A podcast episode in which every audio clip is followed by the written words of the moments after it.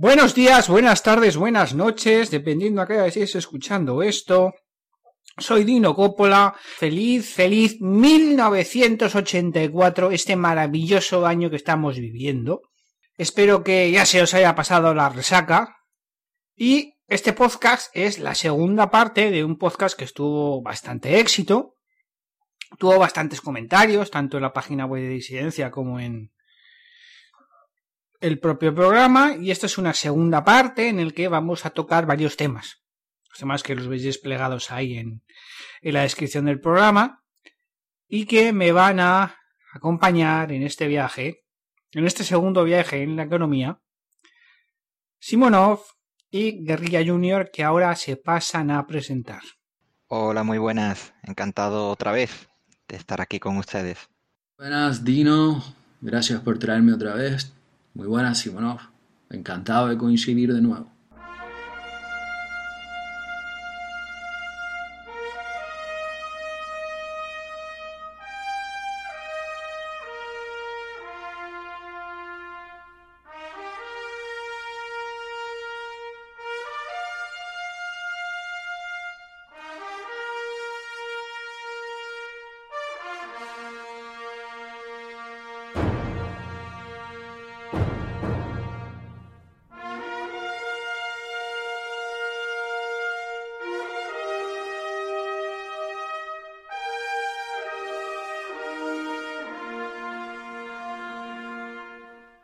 Antes de empezar con el programa y meternos en profundidad con la plusvalía y con el valor trabajo, que es lo primero que va a tocar, quería empezar, ya que este es el primer programa del año, a pesar de que, bueno, es un programa casi seguro que los estáis escuchando más tarde, pero estamos grabando en, a principios de año.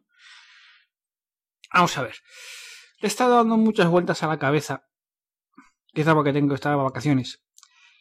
Y hay una cosa que me preocupa y me fascina a la vez. Y es que no solo hay una generación entera, que son los boomers, o sea, la gente que nació, bueno, entre el 45 y el 60, que se crean que lo saben todo y que no tienen nada que aprender, porque como han vivido la dictadura, van a hacer lo que les dé la gana, como les dé la gana, y no van a cambiar de actitud que esto es así. Y van a pagar las consecuencias de una forma dura. Con una serie de gente que es la gente más joven, que se atreve a juzgar a toda la humanidad del pasado. Y yo, ¿qué queréis que os diga? Yo los veo, jamás gente muy joven, y lo que se me ocurre es, ¿qué has hecho tú? ¿O quién te crees que eres tú para juzgar a toda la humanidad? O sea, es una, es una pregunta que lanzo al aire. ¿Quién? O sea, no eres nadie, eres un pringao, eres una mierdecilla, o lo peor de todo, eres una persona, pero ¿cuán engreído eres? ¿Cuánto creído te lo tienes? No, porque claro, ahora mismo estoy recordando una frase que dijo en la sexta, un actor rojo como el solo, pero que trabajó mucho con Franco. Ahora mismo, José Sacristán, que decía que la izquierda lo único que tenía era la superioridad moral. Y en realidad lo único que tiene mucha gente es la superioridad moral. Y si tienes superioridad moral, yo lo siento, no tienes una mierda. No tienes nada. ¿De qué te sirve la superioridad moral al final? No te vale de nada. ¿Cómo crees que te van a juzgar las generaciones posteriores a ti, don egoísta, don engreído? Que te has atrevido a juzgar a los demás o a criticar como lo han hecho los demás cuando tú has destrozado todo lo que has tenido. Pero bueno, es lo que toca. Los bichos raros estamos aquí, aunque yo soy el bicho más raro de los tres. Es una cosa que yo reconozco. Pero gente, no, no, o sea, eh, son una, es una combinación letal. La de la gente que no, que no le tienen que dar lecciones de nada, son los más viejos, con los que se atreven a jugar a todo el mundo. Y esta es la situación.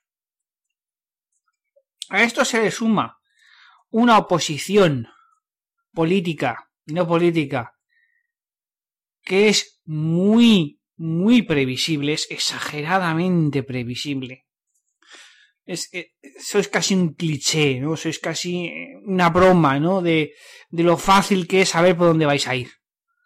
Y es preocupante, porque eso significa que nunca vais a jugar en campo propio, siempre vais a jugar en campo contrario. Y las cosas eh, están mal, ¿no? Porque no se ha aprendido nada, ni se va a aprender nada. Se ve cosas de fuera, pero solo se coge lo malo, nunca se coge lo bueno. No hay ningún tipo de autocrítica. Siempre se le va a echar la culpa a una ideología externa o a un personaje externo cuando la culpa es nuestra. Y aquí todo el mundo le pide dinero al Estado. Es horrible, ¿no? Que todo el mundo haga lo mismo. Estado, dame dinero. Estado, dame dinero. Estado, dame dinero. Dame dinero a los hoteles, a los bares, a los parados. ¿De dónde puñetas creéis que sale el dinero? El dinero no sale de los árboles. El, tú no puedes darle a imprimir como se está haciendo sin consecuencias. Y de esto vamos a hablar en el programa. Es que no me entra en la cabeza la falta de humildad que hay, la total y absoluta falta de moral alguna que hay en la sociedad. No ya el individualismo, porque eso sería algo, es el que hay de lo mío, que está arrasando en España, en una sociedad que es más estamental que otra cosa. Esto en un paliocón en el Moncayo lo vamos a repetir hasta el infinito y más allá. Que los currifichantes están abajo, que luego están los funcionarios, que luego están los jubilados, que luego están los políticos y arriba están las familias nobles que ahora que ellos estaban con Franco y ahora están con la PSOE o con Izquierda Unida o en el PP o en todas partes. Y como digo en todas partes, digo en todas partes, porque es que te vas a ir al PNV, te vas a ir a Bildu y no te preocupes que alguno de las grandes familias estará. No os preocupéis. Seguro, matemático. ¿Se cuenta? No. Se sigue con la monserga histórica, que parece ser que es lo que todo el mundo quiere creer. Porque, ¿para qué vas a cambiar? ¿Verdad? Sí que mal, mal, mal, mal, muy mal. Muy mal, pero el problema es que no hay solución. Y el que esté pensando probar suerte en otro sitio, yo os digo, probar suerte en otro sitio. No es que España no sea país para jóvenes. España no es país para las hormigas, solo es país para las cigarras. Si eres una cigarra, este es tu país. Si eres una hormiga, este no es tu país. Es una pena, ¿eh? Es una pena. Podría haber sido algo muchísimo mejor, pero la culpa es de la gente. O sea, yo esto de la culpa es de la, de la, de la política, la culpa es de una ideología, digo, oye, no. Mira, en Portugal está gobernando la izquierda y, serán de izquierdas todo lo que quieras. Pero tienen más cabeza, más sensatez que todo el, Parlamento español junto. Tú te vas a la izquierda que puede gobernar en Centro Europa y están años luz de la derecha de aquí. Son de izquierdas, ¿eh? Probablemente la derecha de allá les dé con ganas y con razón, pero la comparación es la que es. La gente, la gente. No sé si es genético, si es esto, es la España de la eterna España del Lazarillo de Tormes, pero no puede ser. Esto es lo que yo quería comentar. es un pequeño desahogo. Que ya lo hago sin gritar porque uno va mejorando poco a poco. Intentando no poner la voz aguda, pero bueno. Y ya dejo ya para lo que es este podcast y para lo que estabais esperando. Que es el tema de la plusvalía y el tema de lo que es la teoría del valor trabajo. Que la teoría del valor trabajo, la gente, la mayoría de la gente, lo podrá asociar al socialismo, concretamente al marxismo. Porque el marxismo ha hecho mucha propaganda del valor trabajo. No es el único que ha hecho propaganda del valor trabajo, el leninismo también. Lo que pasa que, por ejemplo, Stalin Mm, no era exactamente Stalin no era partidario de pagarles a todo lo mismo digamos que a pesar de que el marxismo dice una, una serie de cosas, la cosa ha ido cambiando un poco de según quién, ¿no? Por ejemplo, el cambio muy drástico de la izquierda del valor trabajo, del patrón valor trabajo, lo podemos tener si quieres en China, ¿no? O en Vietnam, que lo dejaron hace mucho tiempo. Lo de qué más da que cogerse al gato si cazar ratones, ¿no? Que decían. Cierto líder político chino, que ahora no me acuerdo del nombre. Seguro que Simón se lo sabe. Pues bueno, a ver quién de los dos, me da igual, si tú Guerrilla o tú Simonov, eh, explícame qué es el valor trabajo, qué es la teoría valor trabajo, de dónde viene, cuáles son sus raíces, qué movimientos han aplicado esta teoría y si esta teoría tiene fallos, no tiene fallos y si, bueno, contadme todo de la teoría valor trabajo y ya después de que me comentéis, ya hacemos un matiz con la plusvalía. Que la plusvalía es una cosa muy típica de la izquierda, tipiquísima de la izquierda, y que yo sé, yo sé que esa parte la va a hacer guerrilla, en parte porque está deseando, es una parte que a él le gusta mucho. Así que nada, empezad que cualquiera de los dos, os podéis turnar, mientras no habléis a la vez, no tengo problema ninguno. Uno de los problemas que siempre ha habido en economía y en general en la vida es el hecho de establecer el justo precio de las cosas. Es decir, por qué las cosas cuestan lo que cuestan y cómo se asigna el coste de, las cosas, el precio de lo que tienen, de una manera justa. Y una de las primeras teorías en salir de ello fue la, la teoría del valor trabajo. Es una teoría que viene de antiguo, que en primera instancia la vemos redactada o por lo menos perfilada en la Edad Media con Santo Tomás de Aquino en la Suma Teológica. También Ibn Khaldun eh, lo menciona. Schumpeter, uno de los grandes críticos de la teoría del valor trabajo, eh, eh, habla de Ibn Khaldun y tenemos a gente como John Locke o Benjamin Franklin, ya en la ilustración. Y es en la ilustración en la cual eh, se empieza a definir con más exactitud esta teoría del valor trabajo como parte del proyecto de cuantificarlo todo, de establecer una cuantificación del mundo que es parte de la modernidad, de la ilustración. Y el primero en establecer eh, la teoría del valor trabajo no es precisamente alguien de izquierda, aunque se suele asociar más con movimientos políticos y económicos de izquierda, como el marxismo, sobre todo con el anarquismo, sino que es el padre del liberalismo moderno, Adam Smith, el que en, su tratadaco La riqueza de las naciones, el libro seminal del liberalismo económico, habla de la teoría del valor trabajo. Adam Smith establece una diferencia entre el valor de uso de las cosas y el valor de cambio. Es decir, el valor de cambio sería su precio, mientras que el valor de uso es algo subjetivo, es algo que depende de cada uno. Ah, esto es algo que entronca también con la tradición española. En el, en el refranero castellano tenemos eh, que es de necio confundir valor y precio. Entonces, el valor de uso sería el valor, lo que algo vale en sí, intrínsecamente, aunque sea algo subjetivo. Mientras que el precio es algo objetivo, pero es extrínseco a las cualidades del, del producto en sí una curiosa distinción. Eh, en cualquier caso, eh, quien eh, ha mencionado a alguien que, al que le importaba muy poco ese tipo de cosas, que es Deng Xiaoping, quien dice que lo importante es que el gato no sea blanco o negro, sino que cace ratones, Aunque los marxistas ya llevan bastante tiempo incluso yendo a los mismos escritos del mismo Marx Ah, para tratar de disociarse de la teoría del valor trabajo. Pero bueno, antes de llegar a Marx tenemos que pasar por Adam Smith, por otro de los grandes autores del liberalismo económico, que es David Ricardo.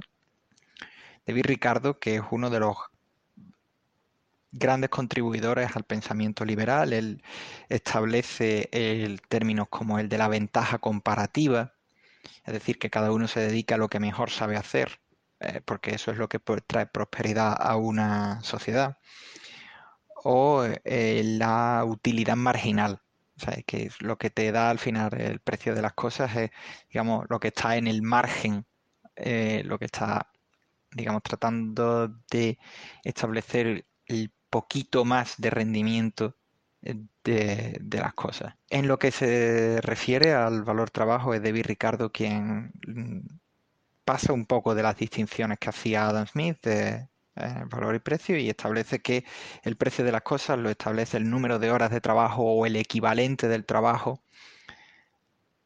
realizado para poder obtener estas cosas. Por eso es por lo que un mueble vale más que un trozo de madera, porque se supone que lleva más horas eh, de trabajo puestas. Y esto es lo que lo hace valer más. Marx introduciría una nueva pregunta, ¿no? Porque es evidente que lo que dice David Ricardo no siempre se cumple. Y que cosas que llevan más o menos horas de trabajo, pues no necesariamente van proporcionalmente a su precio de, compra final. No es algo proporcional, es decir, esta diferencia, ¿quién se la queda? Y ahí es donde viene el concepto de plusvalía que ahora va a explicar con más detenimiento Guerrilla, que me está pidiendo un poco de paso. Solamente quiero terminar con un apunte. Estos tres autores que he mencionado, sobre todo Adam Smith, David Ricardo y Karl Marx, tienen varias cosas en común, aparte de ser eh, residentes en la Gran Bretaña de un determinado periodo histórico, de realizar sus pensamientos dentro de lo que se puede conocer como una tradición política liberal. Sí, Marx viene del liberalismo, no, se me vengan encima, realmente el socialismo es un hijo bastardo del liberalismo. Aparte de estas de esto que tienen en común, también tenían en común otra cosa, que esto es una circunstancia personal. Ninguno de los tres trabajó en su vida. O sea, ninguno de los tres trabajó. Eh, mm, Adam Smith era eh, funcionario de aduanas. David Ricardo fue un especulador en bolsa que dio un pelotazo eh, con la batalla de Waterloo y pudo retirarse y vivir eh, de, esa herencia, aparte de como parlamentario en el Parlamento. Y de Karl Marx ya hemos hablado en un artículo en el cual pues vimos que evidentemente había sido un parásito, primero de su familia, eh, sobre todo de la rama de los Phillips, después de la familia de su mujer, los varones von Westphalen, y eh, al final de su vida de Engels. O sea, la teoría del valor trabajo ya empezamos a verle un flaqueo cuando vemos que lo enuncian gente que no sabía lo que era trabajar. Muy bueno, muy bueno, sí. Me la dejas asadísimo, ¿no? Bueno, vamos a ver. Yo adelanto que espero no divagar mucho y me temo que sí que lo haré.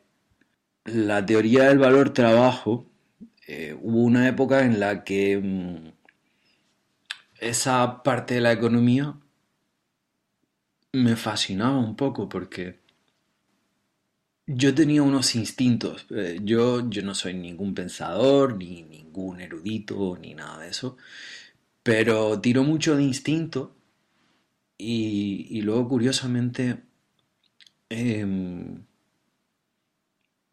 las teorizaciones, las sistematizaciones de, ciertas ideas coinciden con mi instinto.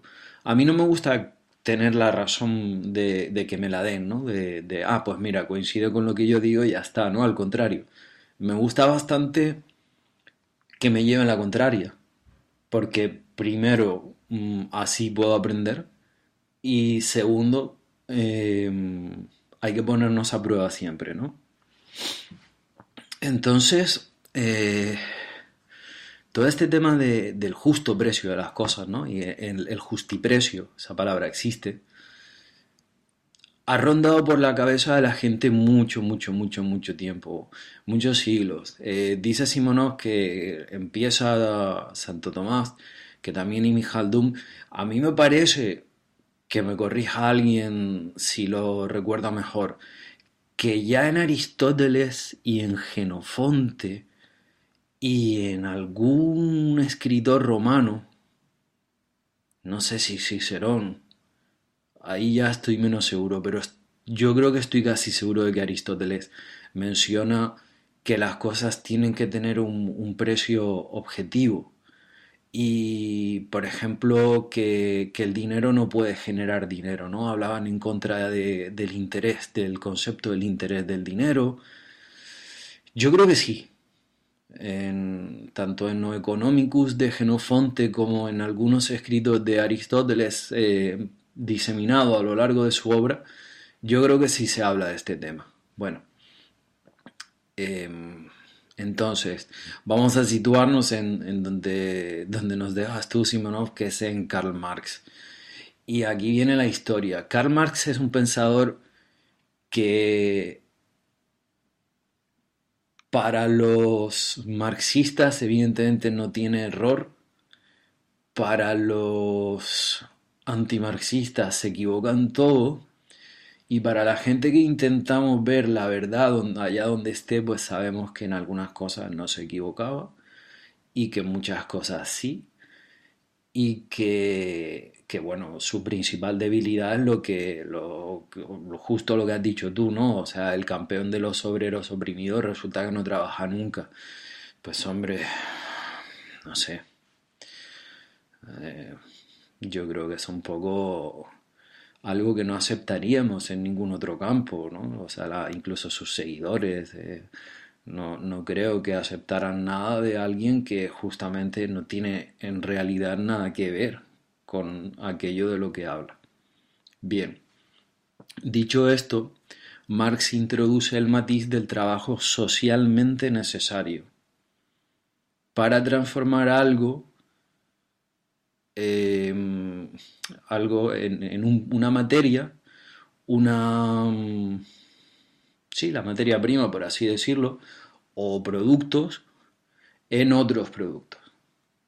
Entonces, eh, este trabajo socialmente necesario, pues, pues Marx intenta como darle un barniz como muy objetivo sobre el tema. Pero yo adelanto ya que no tiene razón y voy a usar el ejemplo que diste tú de mm, tiene que valer más un mueble que un madero. Y yo digo, depende. Si quieres un mueble, pues el mueble vale mucho más que un madero, pero si quieres leña para la chimenea vale mucho más el madero que un mueble. Alguien dirá, bueno, pero el mueble lo puedes quemar también y sin embargo el madero no lo puedes usar de mueble. Eh, vale, pero si yo lo que quiero es leña para la chimenea y hay mucha más leña en un madero que en un mueble, pues me da igual que haya mucho valor añadido en ese mueble, no me interesa. Así que no me importa los bienes de equipo comprados, no me importa la inversión que haya hecho el empresario en eh, en el proceso de fabricación del mueble. No me importa la cantidad de obreros que hayan aportado su fuerza laboral, sus conocimientos y tal en el mueble. Me da exactamente igual. Yo quiero leña para la chimenea. Así que no me importa tu mueble. Y aquí llegamos a ese tema que el valor es subjetivo. Porque las propiedades funcionales del mueble eh, por lo menos cuantitativamente, superan con mucho a la del madero. Pero si no me importa, no me importa. Se suele dar, eh, los economistas austríacos, me parece, que suelen dar el ejemplo de qué vale más, un diamante o un vaso de agua. Bueno, pues aquí ahora donde estoy yo, que tengo simplemente que abrir la manilla del grifo para tener toda el agua que quiera, vale más un diamante. Pero si estoy en medio del desierto, el diamante no me sirve de nada.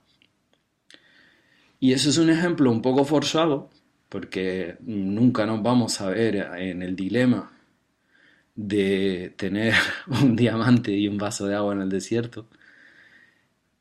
Pero, por ejemplo, lo que estaba mencionando antes, que lo recojo de lo que hablas tú, pues sí que es posible que nos veamos en el tema de qué es mejor un mueble o un tronco.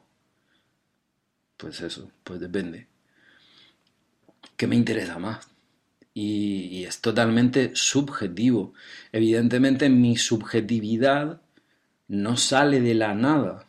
Hay muchas razones para que yo llegue a esa conclusión, ¿no?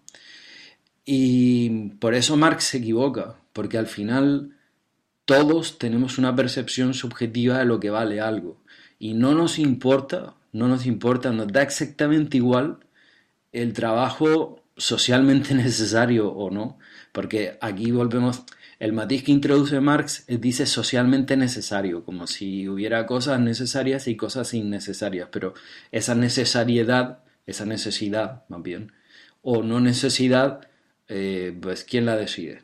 Volvemos otra vez, él intentará dar una, una cuestión objetiva, pues por ejemplo dirá que un mueble es necesario y que un diamante no es necesario bueno, entonces yo le diré, vale, pues en una mm, cosa para perforar petróleo sí hace falta un diamante.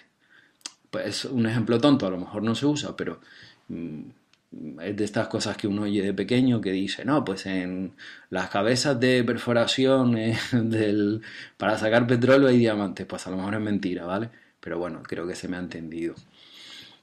Así que Mm, yo prefiero eso, el ejemplo de, del tronco y de, del mueble. Eh, y como digo, pues eh, ante toda pretensión de objetivizar lo que en última instancia depende de cada persona, pues mm, viene mi subjetividad y la de cada persona.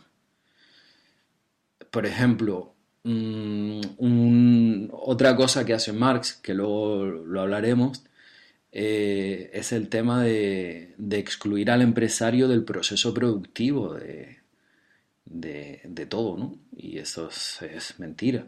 O sea, por ejemplo, eh, un ejemplo muy icónico es eh, Steve Jobs, que fue uno de los fundadores de Apple Macintosh.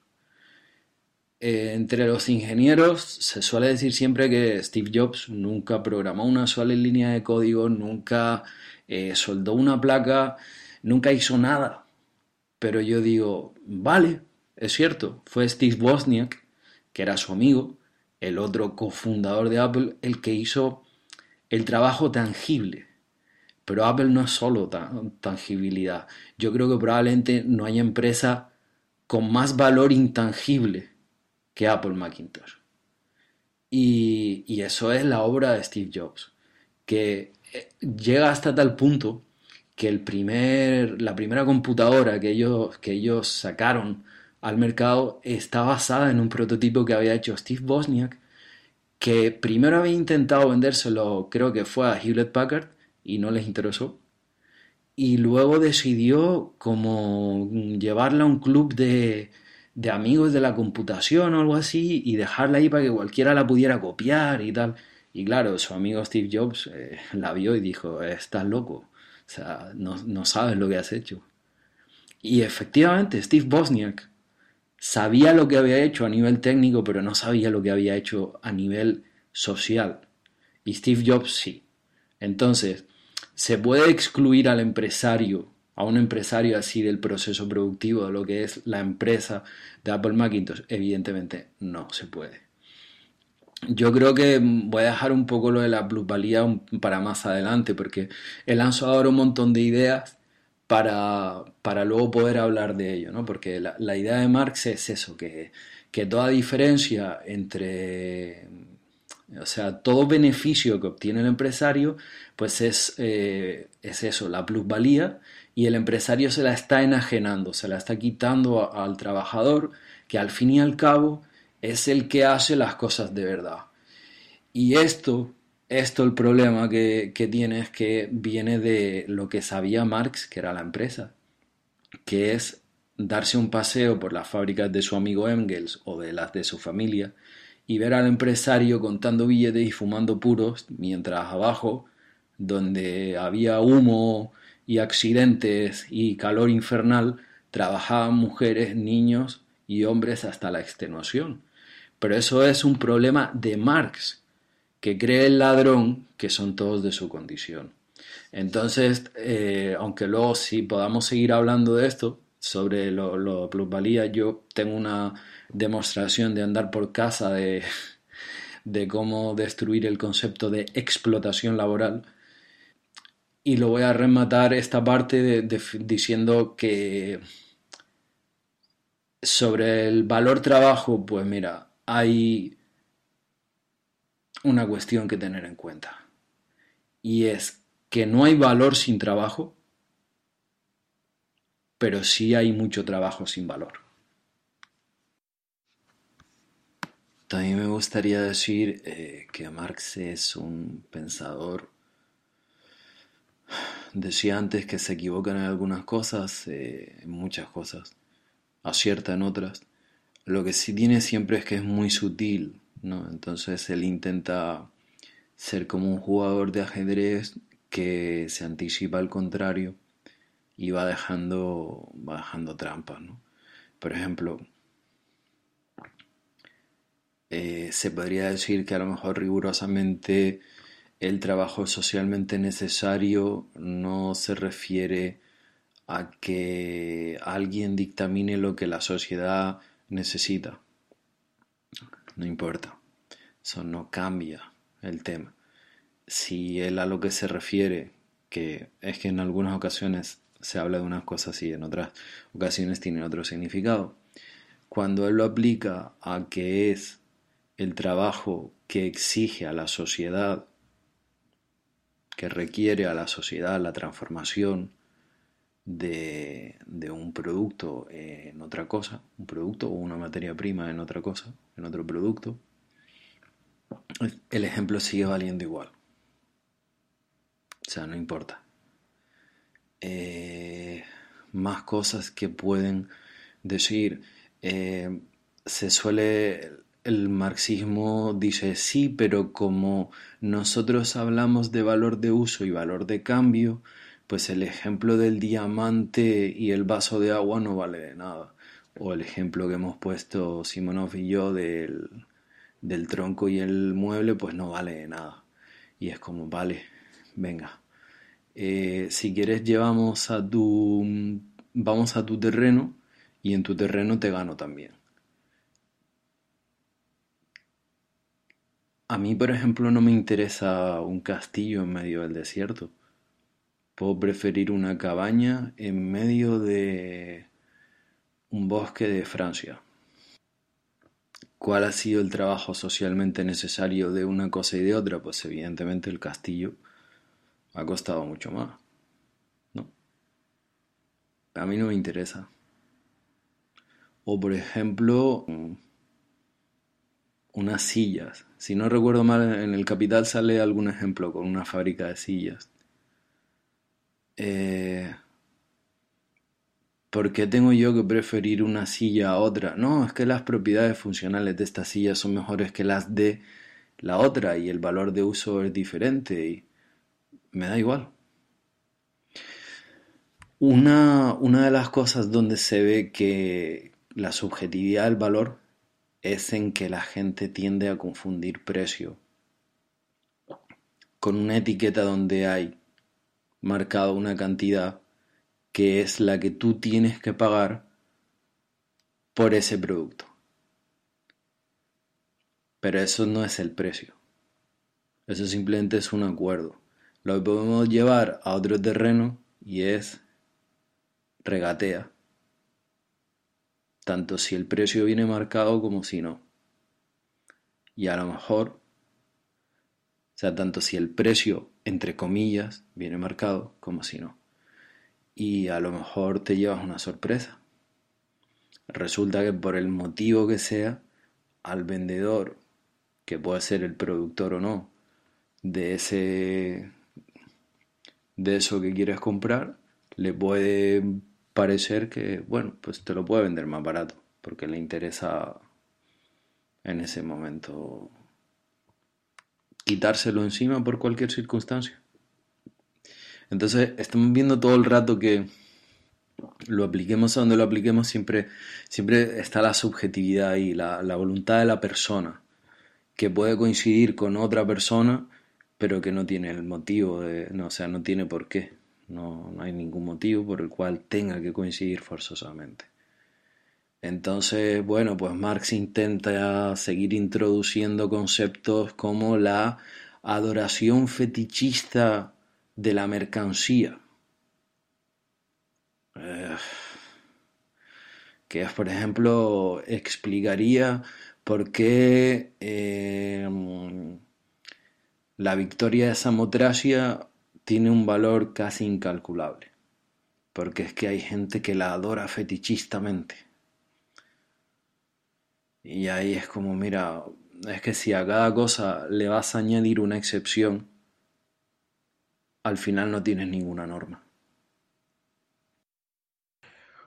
Muy buenas puntualizaciones, guerrilla. Es cierto que el tema del justiprecio viene de mucho antes de eh, Santo Tomás de Aquino. Podemos decir de Catón el Viejo incluso. Y, en la misma Biblia viene, viene mencionado el, romano que tú decías, eh, es Catón el Viejo.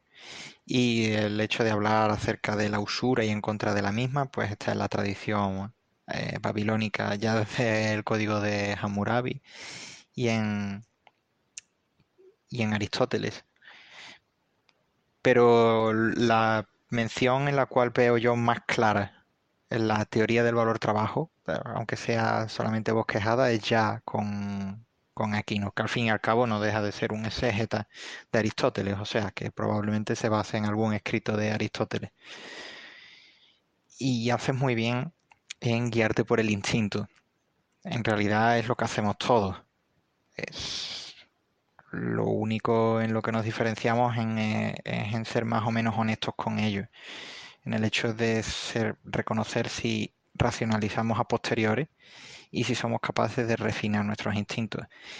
Y, funcionan mucho mejor. Está el rollo de Kahneman y Tversky y el, pensar rápido y despacio, pero que viene de mucho antes y que podemos ver que los instintos están con nosotros porque vienen del cerebro reptiliano que está desde hace 300, 300 y pico millones de años con nosotros.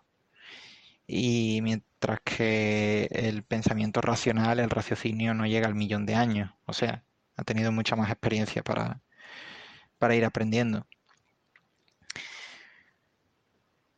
La teoría del valor subjetivo, eh, que es la que se contrapone a la teoría del valor trabajo, pues sí, en efecto es del siglo XIX, viene de la escuela austríaca, aunque no solo. Viene, el de la escuela austríaca la, la dice Menger, y luego hay otros dos autores que son Valras, uno francés, y Jevons, el de la paradoja que cuanto más eficiente se hace algo, eh, más consumimos de lo mismo. O sea, cuanto más eficientes se hacían las máquinas de, vapor, más carbón se consumía. Pues lo mismo, por lo cual, cuanto más eficiente se hace el eh, vehículo de combustión eh, interna, más gasolina se consume. Cuanto más bajo sea el consumo, más consumimos. Pues es, es parte de la teoría del valor subjetivo, en efecto, porque el valor que tiene la gasolina al bajar eh, su, su, precio, ¿no? Al ser más, al ser más eficiente el motor, el, el, coche por kilómetro es menor, entonces no eh, consumimos más. Y otra puntualización respecto al trabajo socialmente necesario, que es algo que ha traído de cabeza sobre todo a, a los pensadores políticos que se suelen encuadrar en la izquierda entre ellos también algunos que se suelen poner en la derecha como, como los fascistas, ¿no? y, el nacionalsocialismo. Y es algo que culmina con un libro curioso de un pensador disque anarquista, aunque trabajaba en una organización financiada por el Estado, que es David Greber. Era un recientemente fallecido y tenía un libro, Bullshit Jobs o trabajos patraña, ¿no? en el cual hablaba de la cantidad de trabajos que no cumplen ninguna función social, a su entender. Algo de razón tenía, hay un montón de trabajos que no sirven para nada, pero bueno, hay que comer. Muy bien por el ejemplo de Steve Jobs contra eh, lo que quería hacer Steve Wozniak, el Homebrew Computer Club. Es, eh, es el nombre del, del club de frikis, básicamente. Absolutamente adorables, unos genios de lo suyo. Pero, en efecto, gente sin la visión empresarial, aunque tuviera la visión técnica y científica, eh, con lo cual eh, vemos que es también necesario, el, el, empresario también cumple una función social, porque es el que es capaz de convertir una idea, por buena que sea, en un producto. Tenemos otro ejemplo con, con Tesla y, Westinghouse. Tesla murió pobre, eh, es cosa sabida. Mientras que fue Westinghouse el que le proporcionó el capital para poder poner sus ideas a funcionar y que sirvieron para que, por ejemplo, yo les esté hablando ahora mismo. Eh, estamos utilizando artilugios movidos por electricidad con el generador y, y las ideas de, Tesla y el, el capital de Westinghouse. Buen apunte además a lo del, lo del capitalista con puro y Marx. Eh, en efecto, el, el estereotipo de, del capitalista con, con, puro viene porque también otro vicio que tenía Marx era el del tabaco y efectivamente fumaba habanos, fumaba cigarros. O sea, es, un, es, una cosa que cuando se lo recuerdas a los marxistas pues, te suelen salir por petenera porque como bien mencionas, son muy buenos en salir por la tangente, porque el marxismo nunca ha ganado por lógica. Por, lógica eh, lo, hemos derroído y, y, lo han derroído un montón de gente desde hace muchísimo tiempo. La imposibilidad del cálculo económico en el socialismo. La, eh, la paradoja de que el capitalismo vaya a caer porque la, tasa de acumulación del capital eh, se vuelve insostenible, pues ya eh, dentro del mismo marxismo está el teorema de Okisho, que lo, lo destruye. Pero es porque el marxismo nunca ha ganado, porque sea un sistema mejor, por mucho que se llame socialismo científico. El marxismo gana por, por el bioleninismo. Ya tradujimos el artículo de Spendrell,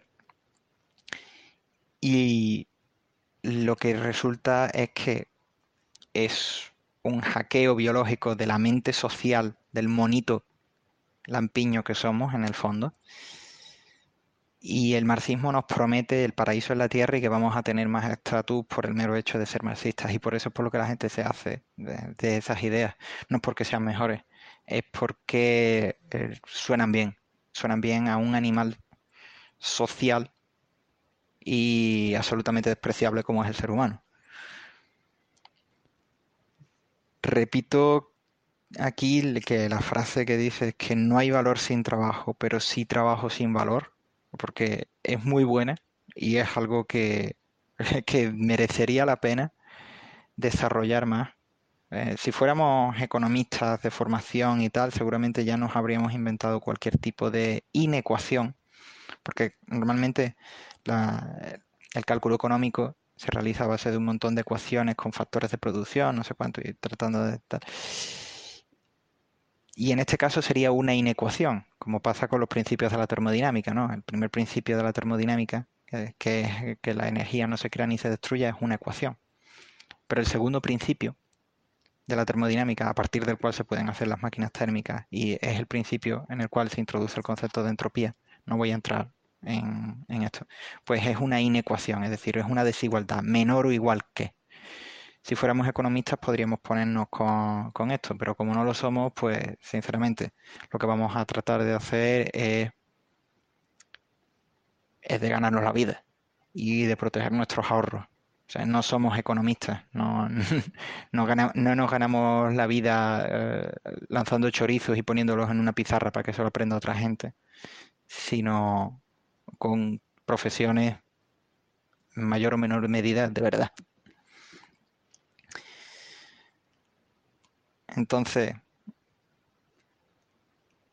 es algo que, que nos gustaría decir. Ah, y acabo con un pequeño apunte también para darle en el bebé al marxismo, que es que cuando se habla de la adoración fetichista, no, cuando se habla de la adoración fetichista de la, mercancía, es una salida que es muy graciosa en una ideología que se denomina a sí misma como materialismo. Y digo, pero bueno, pero si no existe nada más que lo material, eh, ¿cómo puede ser posible la adoración fetichista de algo? O sea, efectivamente, si la gente cree que la victoria de Samotracia tiene valor, y en efecto lo tiene. O sea, aunque seamos, aunque aquí banquemos al futurismo, eh, la frase de Marinetti de que un automóvil de carrera eh, veloz sobre una estrella, una estela de metralla es más hermoso que la victoria de Samotracia, no siempre. No siempre. Puedo entenderlo en los de la época de Marinetti, pero en los modernos, que son básicamente paneles publicitarios que corren a 200 y pico kilómetros por hora, 300, pues tampoco, tampoco es tan bonito. Con esto quiero dar paso de una vez, porque usted ha venido aquí a hablar de su libro. Eh, guerrilla, dinos de una vez, decidme en el alma, ¿qué, qué es la plusvalía?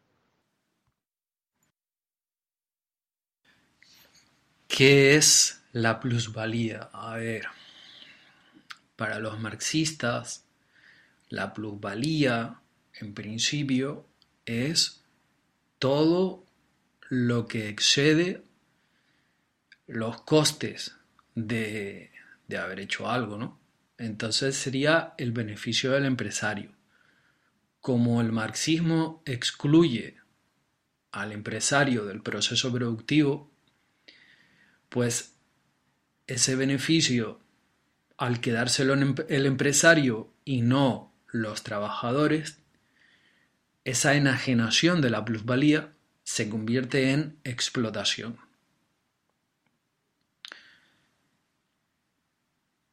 Y bueno, pues em,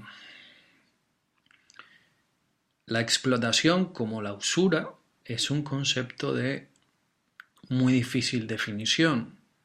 Y yo solo he visto aceptar definiciones concretas a gente que tiene un pensamiento sectario. Y en esto incluyo gente para lo que no existen nunca los matices, no existe nunca, nada eh, fuera de lo que le han contado o lo que ha elegido creerse. Y tenemos gente, pues, desde los marxistas, tenemos a gente católico que va de integrista, tradicionalista y tal, que no ha entendido los trabajos de, por ejemplo, los escolásticos de Salamanca, ya fueran dominicos o, o posteriormente luego jesuitas. Y así como la usura, yo todavía no he logrado, o sea, me pongo aquí como si yo fuera un gran pensador, ¿no? la usura me parece más difícil de, definir. Y me acabo de dar cuenta de cómo llego yo un poco a definir las cosas en, en, economía. Y es lo que has dicho tú, son inecuaciones. Porque en economía, más que lo que es, lo más importante es aproximarnos a la realidad a través del descarte de lo que no es. Y en este caso, la plusvalía no es explotación, a menos que pase algo. Por ejemplo, volvamos a lo de la fabricación de sillas. Eh, imaginemos que yo soy un operario de una fábrica que fabrica sillas. Y bueno, pues los bienes de equipo, la energía, las instalaciones, mi sueldo, el de mis compañeros, cuesta X pero los beneficios, o sea, los beneficios no. Eh, al final, lo que se obtiene por la venta de las sillas de, son 3X. Y dirá, wow, qué brutal. Y todo eso se lo queda al empresario. Bueno, hace falta una logística, hace falta que alguien te las compre, hace falta mm, trabajar bajo demanda que eso lo puso de moda, creo que fue Toyota, lo de la metodología de trabajar bajo demanda, nunca tener un exceso de producción porque no te puedes adaptar a los cambios del mercado. Es decir, eh, en el proceso productivo eh, también está la distribución ¿no? y un montón de cosas más. O sea, las cosas no se acaban cuando sale una silla hecha y te puedes sentar en ella. Esa silla tiene que llegar al consumidor. hay muchas más cosas implicadas, ¿no? Pero sí que hay un momento en el que yo podría decir que te están explotando. Si tú como trabajador dices, o sea, te dieran a elegir, mira, tu sueldo o em, la parte proporcional de sillas que tú hayas producido. Y a lo mejor tú dices, bueno, pues mira, si me dan las sillas, me pagan en especie, me busco yo clientes, las distribuyo yo, las vendo yo, todo para mí, ¿no? O sea, esto es un ejemplo burdo y quizá forzado, pero estaríamos hablando el, el tema de, de cuando uno dice, me lo monto por mi cuenta si una persona no se hace autónoma, no le están explotando. Y ahora mucha gente, bueno, mucha gente, no sé cuántos nos estarán oyendo, pero de entre los que nos estén escuchando, más de uno se va a llevar las manos a la cabeza y va a decir, pero ¿cómo va a ser eso? Yo no me hago autónomo porque... Y podrá poner un montón de razones, las barreras de entrada al mercado, falta de contactos, eh, no querer tener quebraderos de cabeza por las noches, porque el, trabajo un autónomo no termina nunca. El trabajo de un asalariado pues muchas veces termina cuando acaba su horario. El de un autónomo no se detiene jamás. Entonces, por el motivo que sea, si tú no te haces autónomo, tu empleador no te está explotando. Eso no significa que no te pudiera pagar más o que no pudieras tener un mejor horario, pero no te está explotando, porque tú no decides autoemplearte, entonces no te estás sintiendo explotado. Evidentemente hay países en los que las barreras de entrada al mercado, las legislaciones y todo son mucho más restrictivas y favorecen al gran capital. Esto va para los que siempre están exigiendo eh, regulaciones y para los que siempre están pidiendo que al empresario se le coarte. Y yo entiendo las protestas, entiendo las reclamaciones y las reivindicaciones, pero no para todo, porque al final lo que pasa es que nunca te puedes autoemplear. Entonces ya la gente empieza a hilar fino y dice, no, pero yo me refiero a los grandes empresarios. ¿Y qué es un gran empresario? Porque esto es como lo de quién es rico o quién tiene dinero. Es que yo solo hablo de la gente que tiene dinero a la hora de exigir poner más impuestos, ¿no? Y para todo el mundo, quien tiene dinero es alguien que tiene el dinero que tiene el que habla y un euro más. O sea, el que tiene un euro más de lo que tiene uno mismo, ese ya tiene dinero. Uno mismo nunca tiene dinero. y, la gente funciona así, de verdad.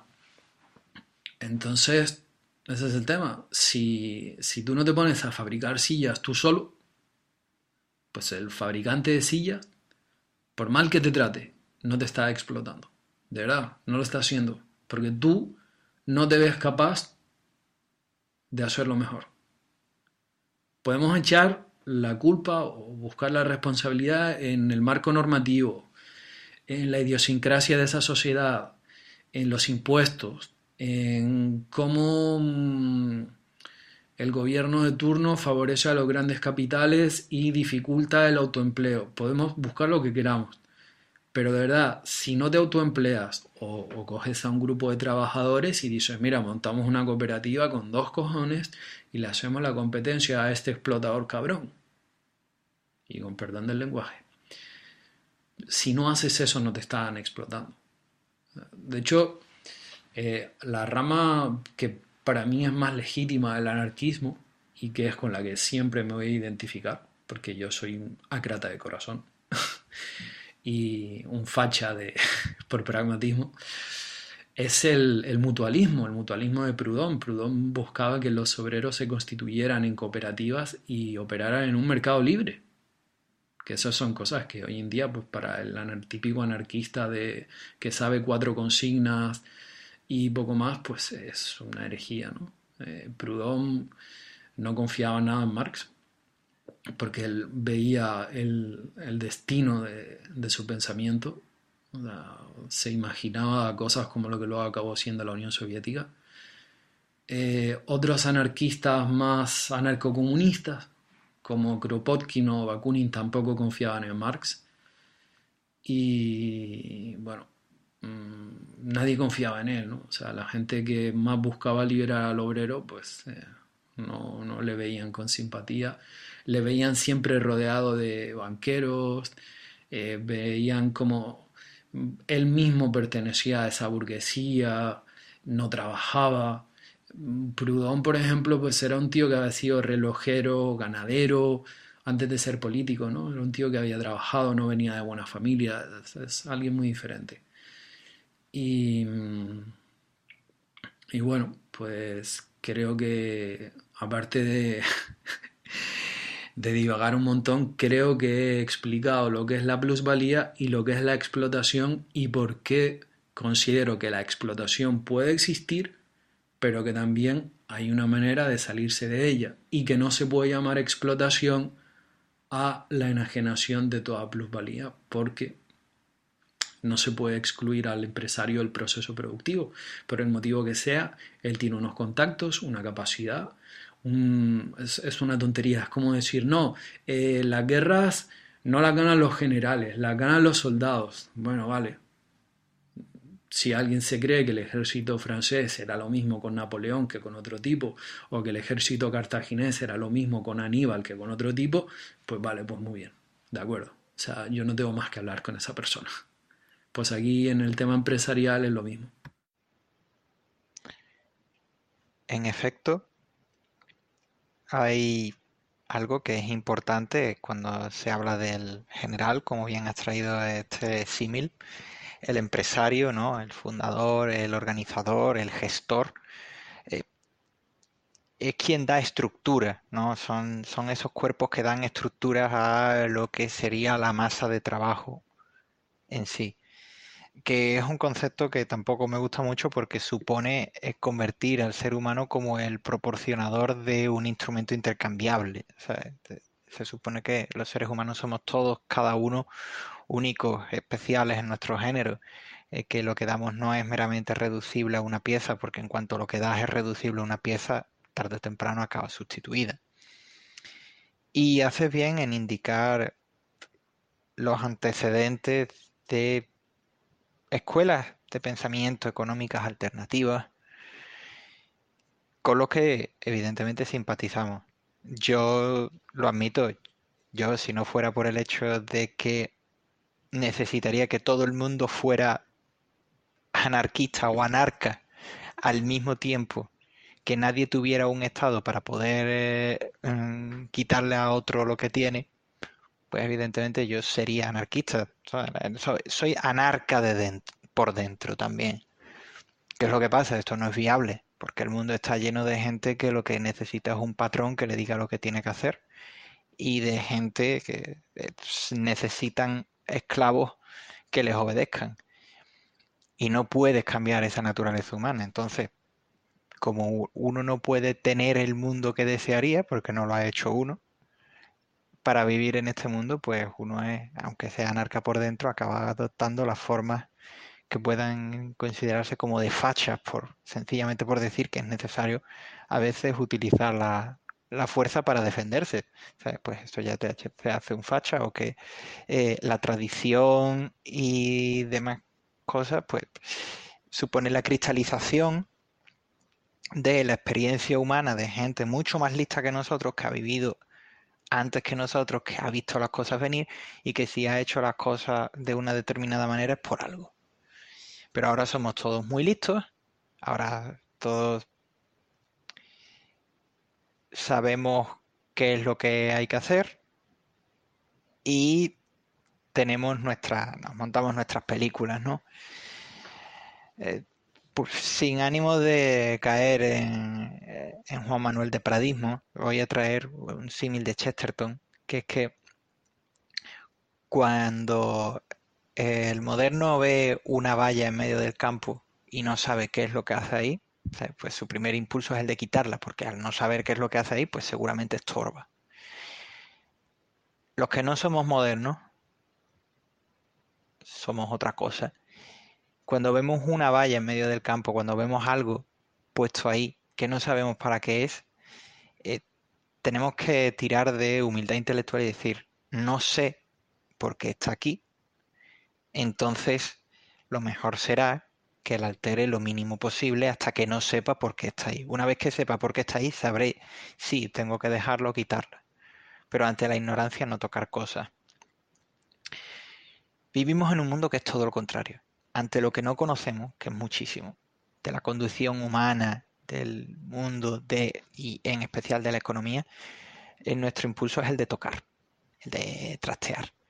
Y por eso es por lo que ahora mismo estamos en un sistema que mucha gente diría que uh, el neoliberalismo, el capitalismo, no sé cuánto. No lo sé. Nadie se define a sí mismo como neoliberal sí se definen a, sí mismos algunas personas como neomarxistas o neo-keynesianos y son los que mandan en las escuelas de pensamiento económico y también los monetaristas. Todos ellos pues se basan en que tienen una idea de qué es lo que es el dinero y son capaces de estimar cuál es la masa monetaria que tiene que tener una economía para que todo funcione, ¿no?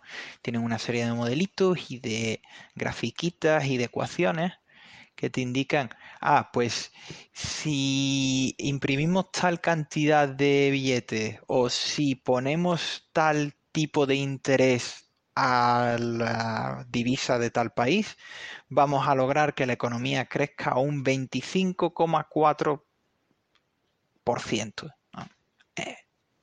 un poner, ¿no? Eh, te lo sacan hasta, hasta la décima. Luego, cuando evidentemente se ve que ha pasado cualquier cosa menos lo que ellos preveían, pues son capaces de explicarte por qué ha sido de otra manera. lo, que se suele decir que el economista es el que es capaz de explicarte por qué nada de lo que predijo eh, se ha hecho realidad. Pues componiendo este tipo de cosas que vienen también de las escuelas económicas, digamos, la keynesiana y la monetarista, que tienen una serie de cosas muy, muy curiosas para eh, señalar cuál es su modo de pensar. He empezado antes hablando de cómo para nosotros, porque esto es un sentimiento, es una visión que es compartida con el resto de los que grabamos este podcast, y si no es así, pues me corregí para nosotros el ser humano no es una máquina reducible a una simple ecuación o un simple factor de producción llamado el trabajo o, el capital. Capital laboral, capital know-how, se, le llama de muchas maneras, ¿no?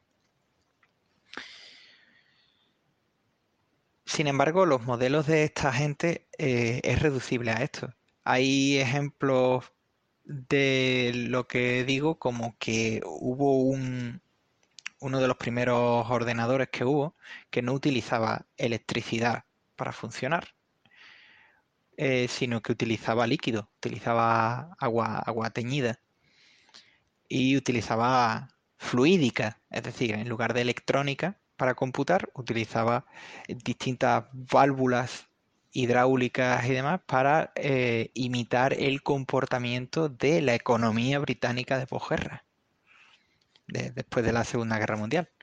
Es una cosa que no, no resulta representativa de qué es lo que piensan. Y este tipo de personas son las que han marcado el discurso dominante en las escuelas económicas que aún hoy se siguen. Por eso es por lo que se habla de que si no, el Banco Central eh, Europeo tiene que empezar a inyectar dinero en la economía. Que si eh, la Reserva Federal en los Estados Unidos tiene que poner el tipo de interés en negativo no sé cuánto. Esto viene a raíz de la teoría económica moderna o la teoría monetaria moderna, que básicamente también se puede considerar como la teoría del árbol mágico del dinero. Tú te pones a imprimir dinero, ¿no?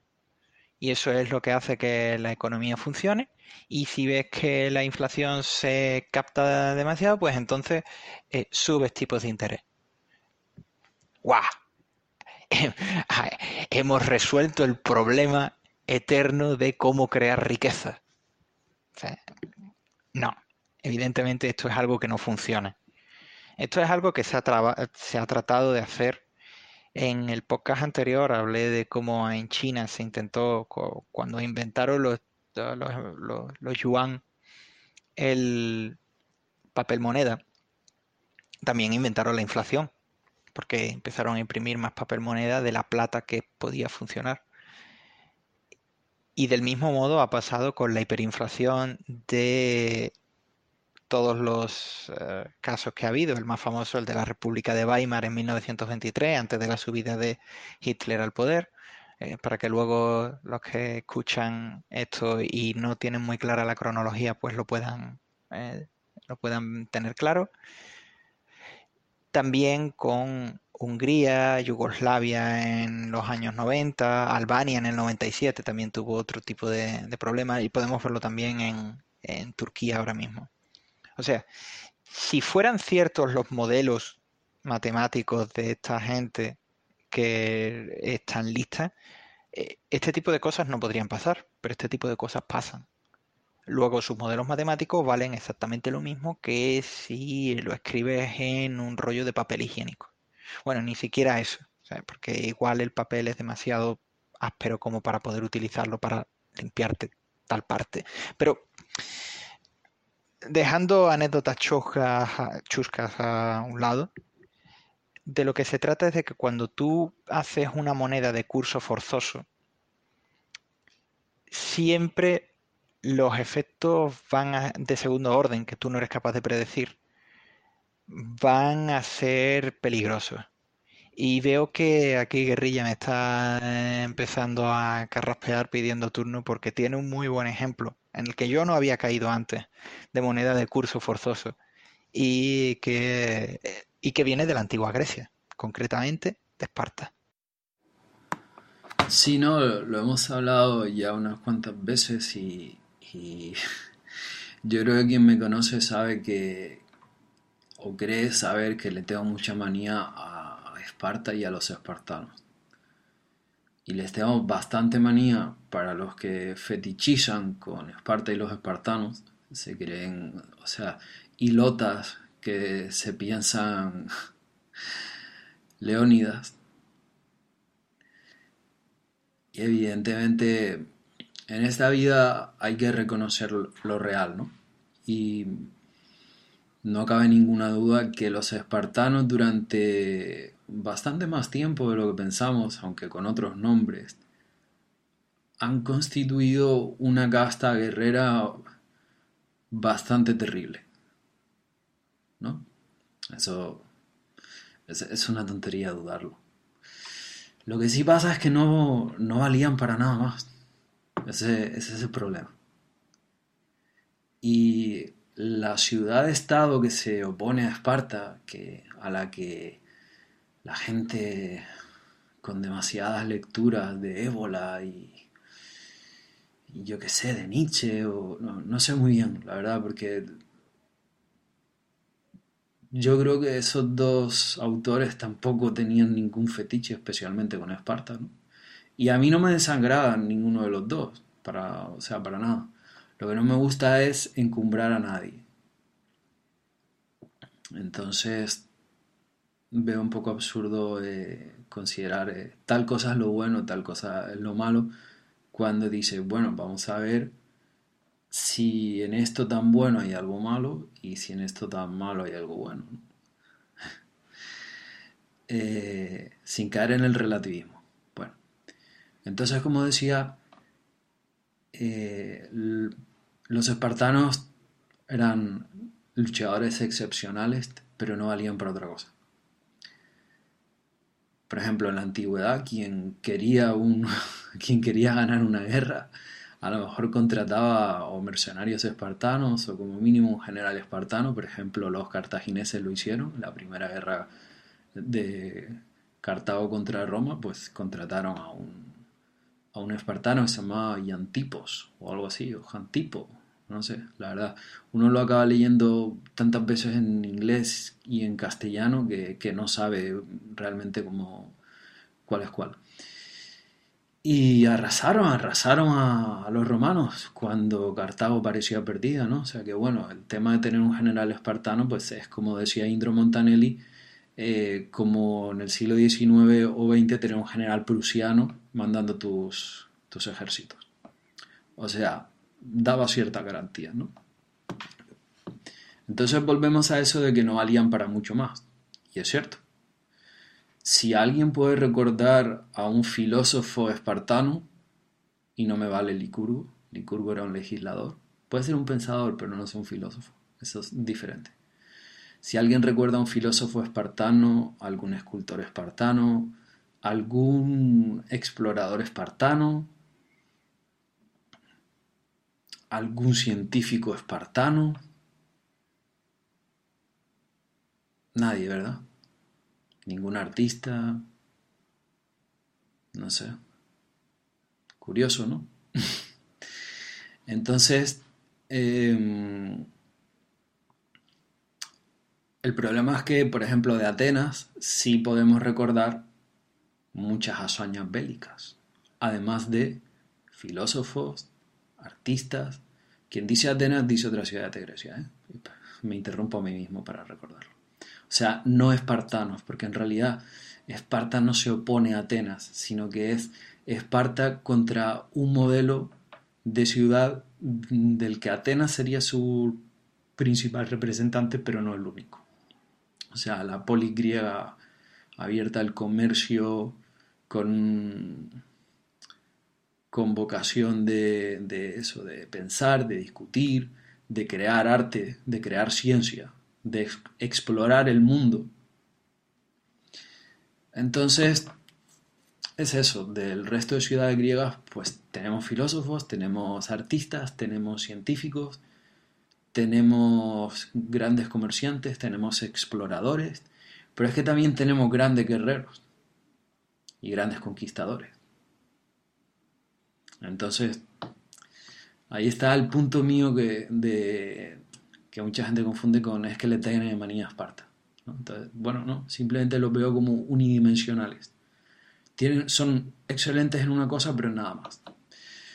Y eso se ve en el ejemplo que después de esta larguísima introducción y divagación voy a dar. Y efectivamente, en Esparta, a raíz de la gran reforma legislativa de Licurgo, se introduce la obligatoriedad de utilizar monedas de hierro ¿Y por qué de hierro? Cuando ya hay mucha acuñación de moneda en esa zona de plata y tal. Hay varios motivos, hay bastantes motivos. O sea, no, no todos son... Para mucha gente forma parte de esa rebelión antimoderna que Licurgo captaba en, el entorno griego y que podría haber desvirtuado a Esparta y haberla deformado hasta quedar irreconocible, eso es parte del tema. Y en esa pureza de querer seguir siendo ellos mismos, sí que encuentro algo digno de admirar. Aunque si yo hubiera sido espartano, hubiera preferido que no lo hicieran. Pero bueno, se hizo. Y por lo menos dices, oye, pues, pues quieres ser, seguir siendo quien eres, pues, pues haces todo lo posible para conservarlo, pues venga, perfecto. Luego también hay motivos un poco más prosaicos, como serían, por ejemplo, eh, no darle más poder a Atenas, que tenía las minas de plata del Ática. Entonces Atenas podía... Eh, tenía un poder de compra descomunal. O sea, tenía un comercio que recorría todo el Mediterráneo, que llegaba hasta la India, por el este. Eh, pues unas redes comerciales además apoyadas con, su imperialismo marítimo, Eh, y para colmo, pues eh, de unas minas de plata mm, que esclavos, esclavos no, esclavos penosamente, de las que, en las que esclavos penosamente excavaban plata día y noche. Entonces, mm, esta mezcla de motivos produce pues eso, que, que en Esparta se esfuerce a utilizar como medio de pago, unidad de cuenta y reserva de valor, algo que no se había aceptado convencionalmente, sino que viene desde arriba. Cuando en realidad, hasta los tratados de Bretton Woods, mm, la política monetaria ha tendido más a ser descriptiva más que prescriptiva. Es decir, los gobiernos que se han ido constituyendo bajo diversas formas, monarquías, democracias, repúblicas, dictaduras, tiranías, eh, lo que sea, ¿no? Han ido un poco aceptando pues que la gente tenía como medio de pago pues la plata, el oro, o por ejemplo en China desde hace ya mucho tiempo los respaldos de, o sea, el papel respaldado por oro, en otros sitios el tema de las letras de cambio, ¿no? Que, bueno, pues son muchas cosas, pero que siempre había una cantidad de, de alguno de estos elementos, plata, oro, bronce, para respaldar eh, la creación de esa, de esa moneda. Entonces, al imponer el uso del hierro, pues lo que hizo fue destruir la economía espartana, que no sería gran cosa, porque el principal producto de exportación de Esparta siempre fueron los mercenarios. Pero, hombre, mm, los espartanos tenían una buena cantidad de, de esclavos y de gente semilibre que trabajaban los campos, que cultivaban, que, que, cosechaban y había épocas que tenían excedentes de producción y lo vendían. De hecho, Mm, otra de las cosas que hizo eso fue que los espartanos creo que acabarán considerando el, tema de, los negocios como algo tan, tan indigno que eran las mujeres quienes se encargaban de ellos. Eh, y esto tuvo un efecto de segundo orden también, que fue que las mujeres en Esparta acabaron teniendo bastante más libertad que en otras zonas de Grecia, porque eran las que traían las cosas de fuera. A los espartanos les gustaban las cosas de fuera aunque mm, Licurgo y todas sus reformas, y ellos siempre se esforzaran en, la austeridad, ¿no? en ser espartano. Eh, bueno, son gente que, al final pues tenían su cierta dosis materialista, como todo ser humano, y bueno, pues, ¿qué pasaba? Que estas monedas de hierro pues eh, fuera no tenían aceptación. Entonces al final tenían que mm, que mal vender eh, en muchas ocasiones sus productos o incluso sus servicios de mercenarios o lo que fuera, porque el deseo de poder tener una moneda que les permitiera comprar cosas, pues a veces les podían. Y bueno, de todas formas, em, el detalle de todo esto es bastante desconocido, ¿no? porque de Esparta sabemos lo que los demás escribieron sobre ellos, ellos nunca escribieron sobre sí mismos. Y yo creo que sobre nadie. Pero las líneas generales son esas. Es un dinero de, oye, pues a partir de ahora esto es tu dinero. Y claro, eso pues, tuvo los mismos problemas que, que en pues por ejemplo en estos países de Sudamérica que decían pues eh, en Cuba mismamente, ¿no? O sea, el dinero es el peso. claro, pero es que el peso no tiene un respaldo de la economía real y al final pues la gente ve el dólar que bueno, tiene sus problemas, sus reparos, sus pegas, pero es una moneda más real que el peso, ¿no? Pasaba en la Unión Soviética con el tema del rublo y el dólar. Eh, todo cuando un gobierno dice esto es dinero y vale tanto, pues eso, esa parte prescriptiva falla por completo. Mucha profundidad en lo que acabas de decir eh, y da pie a hablar de algunas cosas que entroncan con la filosofía, ya que hemos hablado de griego. Hay una frase que se suele atribuir a mucha gente, yo la he visto atribuida a, Voltaire y tal, que es que lo mejor es enemigo de lo bueno. Y con Esparta pasa que, aunque sea gente que admiramos por una serie de cosas que eran realmente admirables de, ellos, como admiramos más a otra gente, pues parece que es que los despreciamos y no, no es así, es simplemente que, que gente como Atenas, a la que mencionas, o incluso Tespia. Tespia es una ciudad que está prácticamente olvidada hoy. Eh, prácticamente solamente lo recuerdan por, eh, en los países angloparlantes porque los actores clásicos se les sigue llamando todavía hoy Thespians, porque al parecer era una ciudad que era famosa por su vino, sus mujeres guapas y sus actores de teatro. Y sin embargo, en la batalla de las Termópilas pusieron más del doble de gente de lo que pusieron los, los espartanos. Y se quedaron hasta el final y murieron hasta el último hombre como los espartanos. Hoy día todo el mundo se acuerda de los 300 espartanos y de los tespios pues, nos acordamos poco. Pero es una muestra de lo que decía Heinlein, de que la especialización es para insectos. Y en economía se ve más que nunca. Normalmente los mejores economistas son gente que no eran solamente economistas.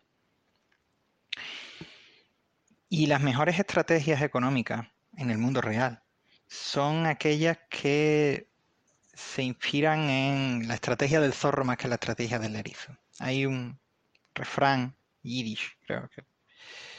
Eh, la zorra sabe muchas cosas y el erizo sabe una sola, pero muy bien. Y Berlin, el filósofo de origen alemán, eh, judío, que luego emigró, la caracteriza como parte de los problemas de la epistemología. ¿no?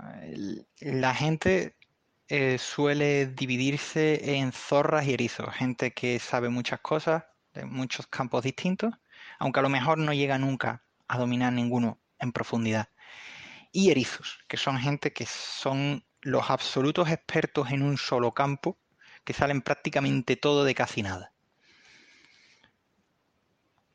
Es una exageración, pero eh, nos lleva a preguntarnos, porque al fin y al cabo, cuando hablamos de economía, y ya que has traído a colación los griegos, economía viene del griego, que es las reglas de la casa, las reglas del hogar. El oikos, ecos, es el, es el hogar. De ahí también viene ecología.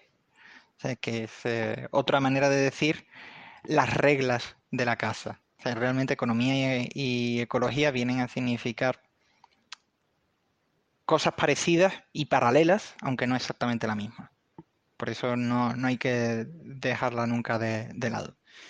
Y no es que seamos nosotros unos peligrosos mm, ecologistas sandía de estos progres, no. Es que Vivimos en un medio natural del cual dependemos y para crear riqueza pues siempre estamos constreñidos por las reglas del mundo real.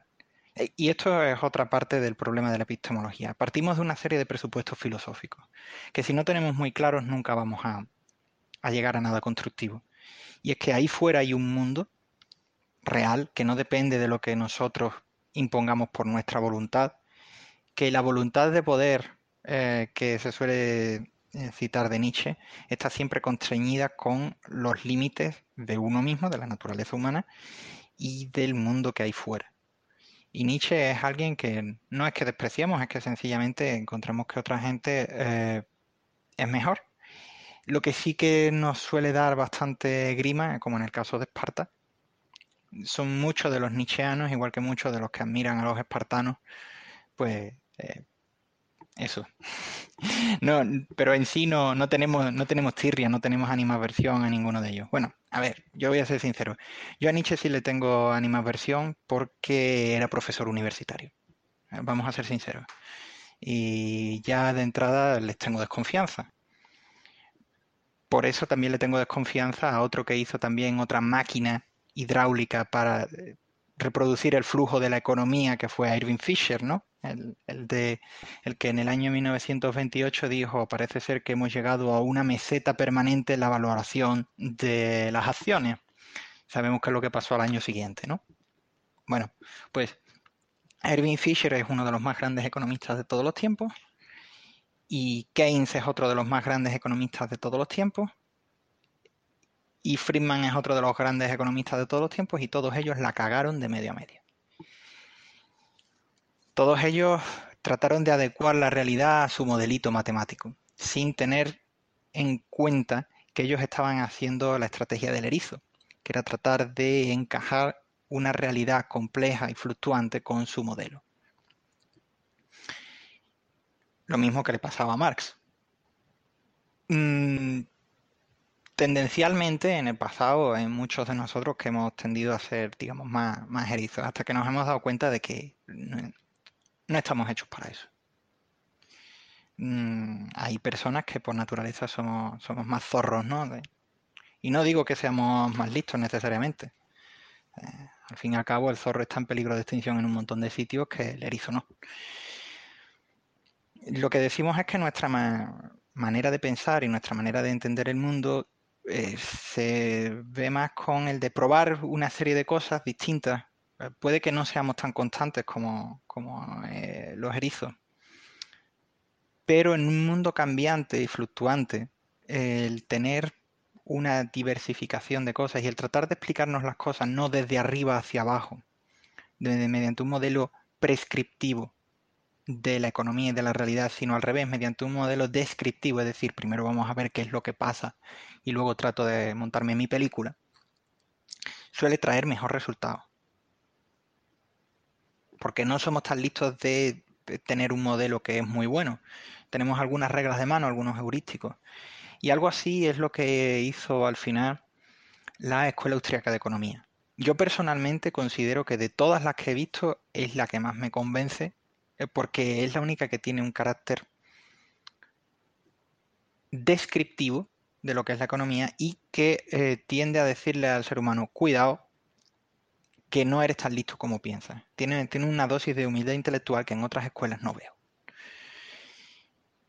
Y la Escuela Austríaca de Economía se basa en que tratar de tener el dinero lo más cercano a la realidad posible, lo más cercano a la realidad de la creación de riqueza posible. Por eso es por lo que también eh, trata de que eh, la moneda sea sólida.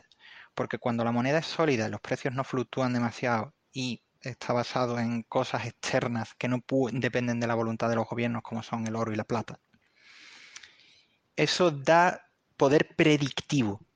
Ah, la gente puede hacer planes.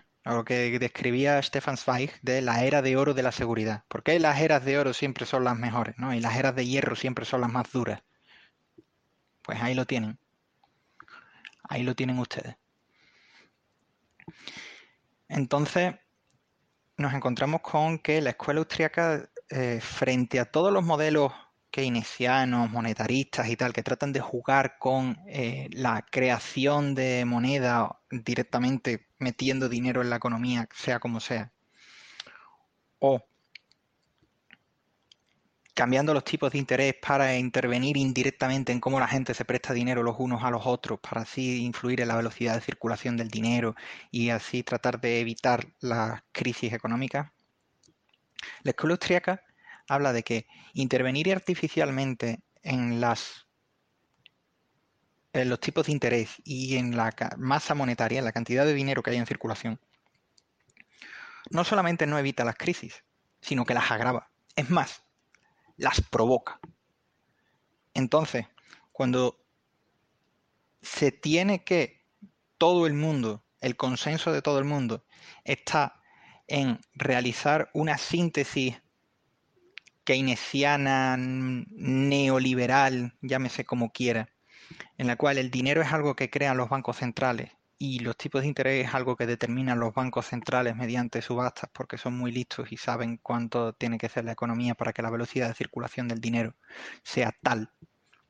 Lo que está haciendo es realmente crear crisis y cuando éstas se producen agravarlas. No hay manera de evitar que existan crisis porque el ser humano trata de hacer un montón de cosas a la vez, trata siempre de buscar la ventaja comparativa, la ventaja eh, respecto a otros, y esto es la destrucción creativa, que decía uno de los de la escuela de eh, austríaca, Schumpeter.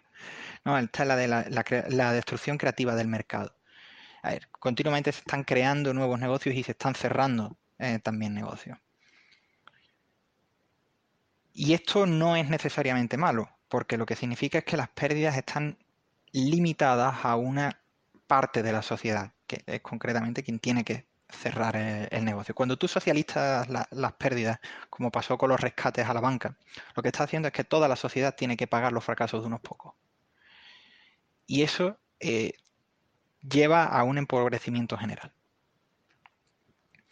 Luego existe otra cosa, que es que cuando tú estás tratando de intervenir en la masa monetaria y estás creando dinero o poniendo los tipos de interés artificialmente bajos para estimular la economía, lo cual es básicamente como meterle adrenalina a un paciente que está sufriendo un infarto. No va a acabar bien. O sea, a lo mejor lo mantienes vivo durante un tiempo y que me corrijan los que saben de medicina, que yo tampoco sé. Pero que los efectos que tiene a largo plazo no son buenos, entonces luego tienes que tratar de evitarlo. Entonces, cuando tienes este tipo de situaciones, existe lo que se llama el efecto cantillón. El efecto cantillón es que el que está más cerca de la fuente se lleva más agua y el que está más lejos es el que menos se lleva. Por eso es por lo que en los rescates a la banca, en los rescates a entidades cercanas al poder, en las rebajas artificiales de tipo de interés, quienes salen ganando siempre son los mismos. Y a la gente de a pie pues no dan siempre donde en, en salvarse a la parte. No sé si se pueden decir palabrotas por iVox. Eh, no quiero tampoco que nos censuren más de lo necesario, así que vamos a dejarlo ahí. En cualquier caso, de lo que se trata es que, aunque la escuela austríaca tenga también algunas fijaciones con el hecho de la libre empresa y tal, que no compartimos del, del liberautismo, porque muchas veces eh, cuando existe un monopolio mm, es normalmente porque se tienen buenas relaciones con el poder. Y las empresas existen porque viven dentro de un marco legal. Y ese marco legal no se puede soslayar. Eh, es el Estado el que te permite tener la libertad para montar, aunque sea un bar. Que es el tipo de negocio que además demuestra un poco lo que decimos de la destrucción creativa.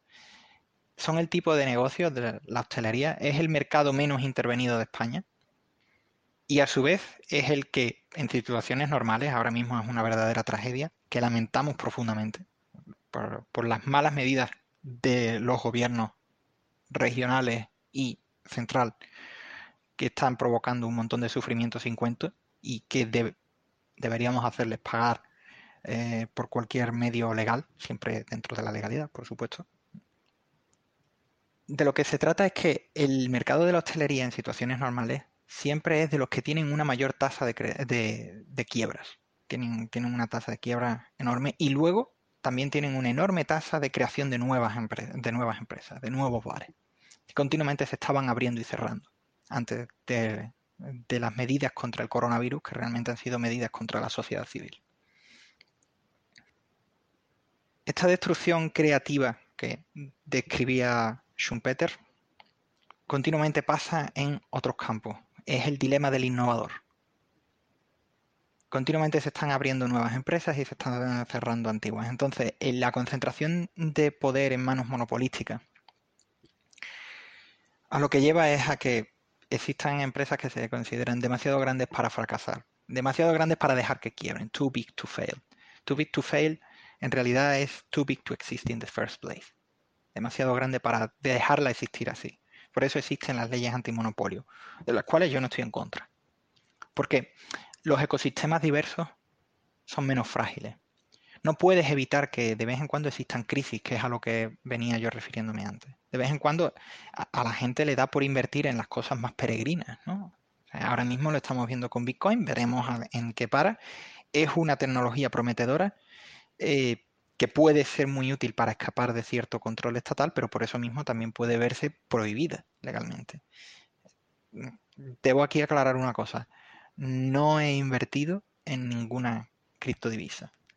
Y la llamo criptodivisa, no criptomoneda, porque no cumplen con la triple función que describía Guerrilla. O sea, cumplen con dos, pero no son reserva de valor. Son unidad de cuenta pero no son reserva de valor. si una criptodivisa puede ponerse a cero, entonces no, no hay reserva de valor. Y vemos la cantidad de gente que depende de una infraestructura de internet, de electricidad, etcétera. En cuanto tú dependes de esa infraestructura, ya no es una reserva de valor que te sirva por si llega el Mad Max, ¿no? por si llega una situación post-apocalíptica. Con esto digo que como no puedes evitar que existan crisis, que existan fracasos, que existan cosas que van mal, y quien te diga lo contrario, lo que está haciendo es provocar que cuando llegue sea peor, lo que sí puedes hacer es estar preparado para que cuando llegue esa crisis no lo pierdas todo. Estás diversificado y tienes varias herramientas distintas en las cuales tú tienes puesto, digamos, tu modo de ganarte la vida. Y tienes tus bienes, tu patrimonio repartido en distintas cosas. Tú puedes tener una casa, por supuesto, hay un montón de gente en España que lo que decide es ser propietario. Por circunstancias de la vida, aquí, seamos honestos, yo tampoco he decidido invertir, por así decirlo, en, una casa. Y eso se debe a que, porque no vengo de una familia eh, económicamente bollante, no vengo de una familia rica, con lo cual mi única posibilidad de tener una casa es apalancándome. ¿Qué es el apalancamiento? El apalancamiento es el, el término, digamos, elegante para decir endeudarse. Es pedir prestado para realizar una inversión no me gusta apalancarme para invertir, porque en caso de fracaso eh, te quedas en negativo, no solamente a cero, te quedas en negativo, te quedas debiendo dinero y eso es muy peligroso. Entonces yo lo que quiero no es incrementar mi riesgo, aunque a lo mejor con eso incremente mi rentabilidad. Y es un consejo general, que cada uno evalúe su situación personal y si le vale la pena, pues eh, apalancarse. Lo que digo es que si aparte de tener una casa, tienes parte de tu dinero en metálico, tienes parte metido en eh, el mercado, es decir, estás invirtiendo en empresas, y luego podemos hablar de algunos instrumentos como son los fondos índices, que son de los, de los mejores instrumentos que hay para los que no somos expertos economistas, no somos expertos analistas de bolsa. Si tienes una parte también metida en metales preciosos pues es poco probable que cuando venga la próxima crisis que vendrá, si es que no ha llegado ya, no lo pierdas todo. Siempre puedes conservar una parte y entonces no, no empiezas de cero o desde negativo. Con lo cual se van acumulando riquezas a lo largo de tu vida, para que así cuando llegue tu edad de jubilarte y no tener más ingresos, porque aquí lo digo ya bien claro, si has nacido a partir de 1975, no vas a tener pensión. No vas a tener pensión pública. Eh, lo siento, ¿vale? Es desagradable. A mí también me gustaría que mm, fuera mentira, pero no vas a tener una pensión pública digna. Entonces tienes que hacer por proporcionarte tú a ti mismo tus propios instrumentos de, para poder no trabajar hasta la muerte, para poder gozar de una vejez tranquila sin necesidad de desmolomarte trabajando. Entonces, a eso van dirigidos todos nuestros esfuerzos. Eh, este podcast eh, está encaminado a eso, a, tratar de resumir algunas, algunas estrategias, algunos, algunos datos para que quienes nos estamos iniciando, porque siempre queda algo nuevo por aprender, para que quienes nos estamos iniciando en la comprensión de la economía, que es, es el tener reglas, el ser el nomos, la, la, ley, el patrón de su propia casa, el rey de tu propia casa, a esto van encaminadas. todo lo que queremos, pues gozar de una libertad efectiva. A nosotros no nos interesa tanto la libertad de cada X tiempo meter unos papelitos en una urna y a partir de ahí pues ya sabemos quién nos va a mandar. No, esa libertad es falsa. Porque si por ejemplo estás atado con una serie de deudas al banco que te son muy difíciles de pagar y que te reducen la capacidad de elección en tu día a día de qué hacer, qué, eh, con qué personas relacionarte, eh, cómo mejor gobernar tu patrimonio. Entonces no eres libre, eres un esclavo. Y a nosotros nos interesa la libertad efectiva. Repetimos, somos anarcas por dentro. Nosotros no nos gusta que nos manden gente que no tiene ni puñetera idea de quiénes somos y a los que no importamos nada. Por eso es por lo que hacemos este tipo de, de cosas, para que quien nos escuche y se identifique con lo que decimos, pues pueda unirse a nosotros en este camino por tener una mayor libertad efectiva. Ni más ni menos. Every time it rains, it rains pennies from heaven. Y tras escuchar a la voz, a la voz de Nueva York, a la voz de la mafia también, en este pequeño interludio, Abajo pongo la descripción del, audio para que los que podéis escuchar. Toca el apartado de preguntas y respuestas, de muchas preguntas que nos habéis dejado en los diferentes formatos que tiene este programa, bien en la página de Incidencia, bien en, Twitter, bien en, el propio iBox o en, iTunes. Así que la primera pregunta es para Simonov y me preguntan sobre el Nasdaq. Lo cierto es que no aclaran qué cosa del Nasdaq te me están preguntando, simplemente sobre el Nasdaq. Así que, Simonov, cuéntame todo lo que puedas sobre el Nasdaq. El Nasdaq. Pues el Nasdaq pueden ser varias cosas. En principio, Nasdaq lo que designa es el sistema de cotización automática de la Asociación Nacional de eh, Mercaderes de Activos. Eh, por su acrónimo en inglés es National Association of Securities Dealers Automatic Quotation System. Que el último system se le quita y se queda como Nasdaq con Q al final. Y designa simplemente las, las empresas cuyas acciones o las acciones que utilizan este sistema de cotización automática para determinar su precio en un, en un momento dado. Lo que tiene es que es una, un sistema que se estableció en 1971 y desde entonces sigue utilizándose por parte normalmente de las empresas tecnológicas o tecnológicamente más avanzadas y de las nuevas entrantes en el mercado de valores de los Estados Unidos y algunos otros que también pertenecen a la empresa Nasdaq. Eh, hay en, en los países nórdicos, por ejemplo, en Escandinavia y tal, había en Singapur, si no recuerdo mal. Pues eso, la primera cosa es esto, es este sistema y las eh, empresas, las acciones, securities, eh, los activos financieros que se acogen a este sistema. La segunda cosa, e incluso una tercera a la que designa, es al índice formado por estas securities, estas, eh, estos activos financieros que forman parte del Nasdaq.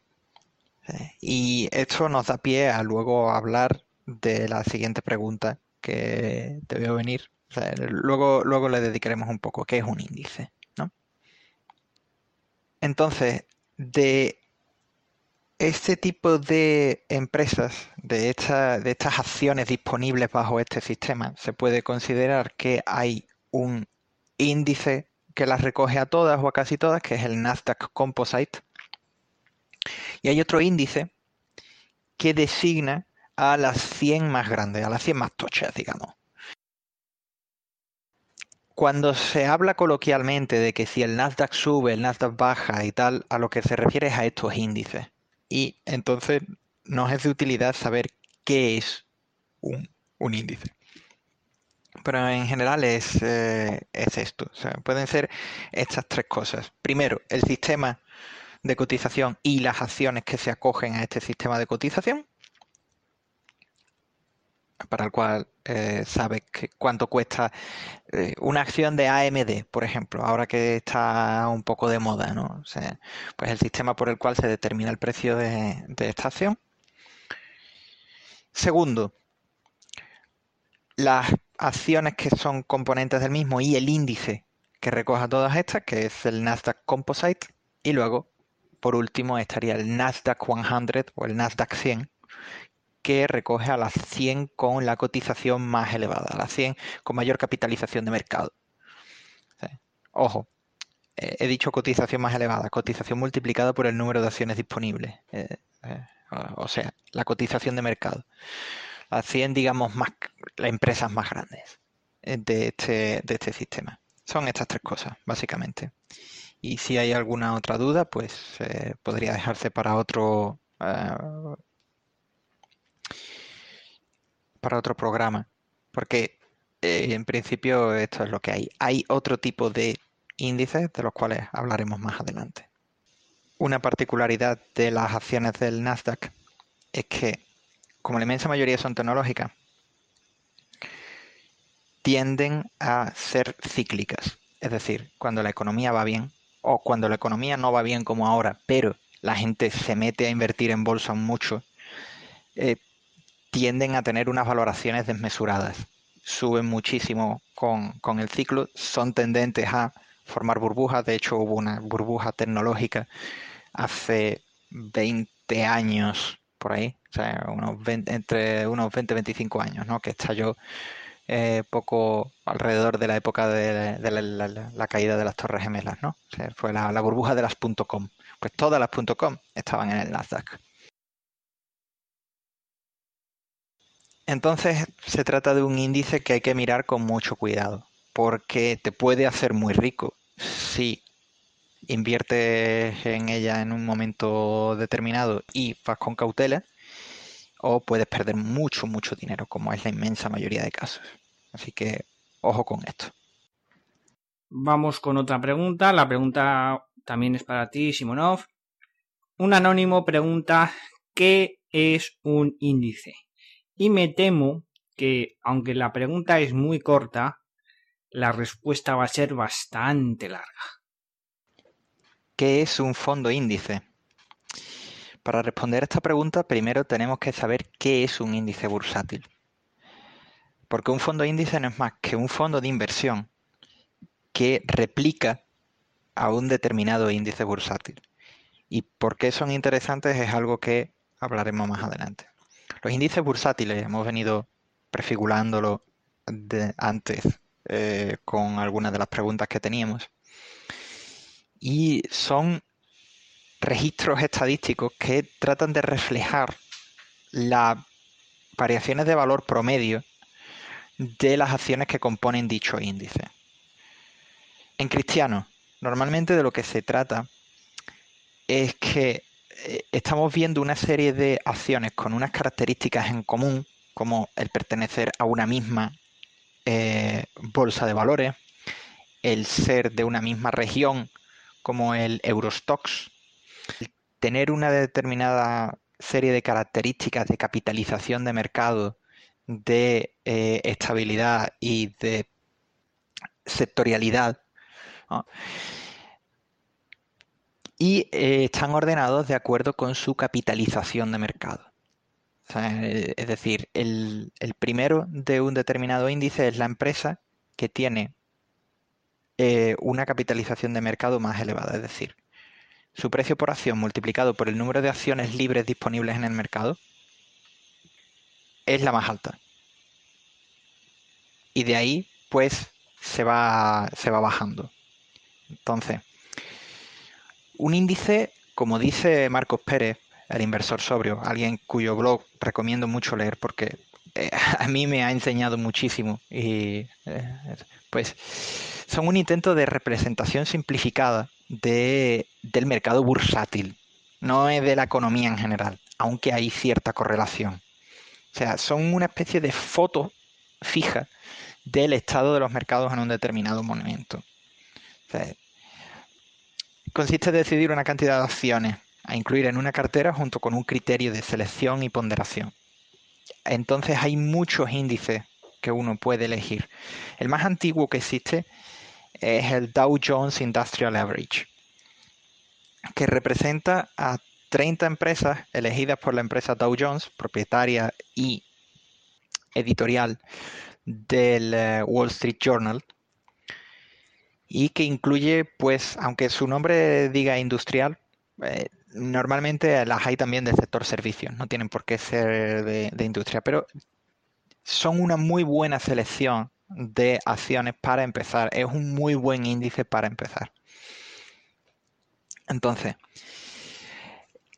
en España tenemos como índice el IBEX 35, las 35 empresas de mayor capitalización dentro de lo que se suele llamar el Parque de Madrid, bolsas y mercados españoles,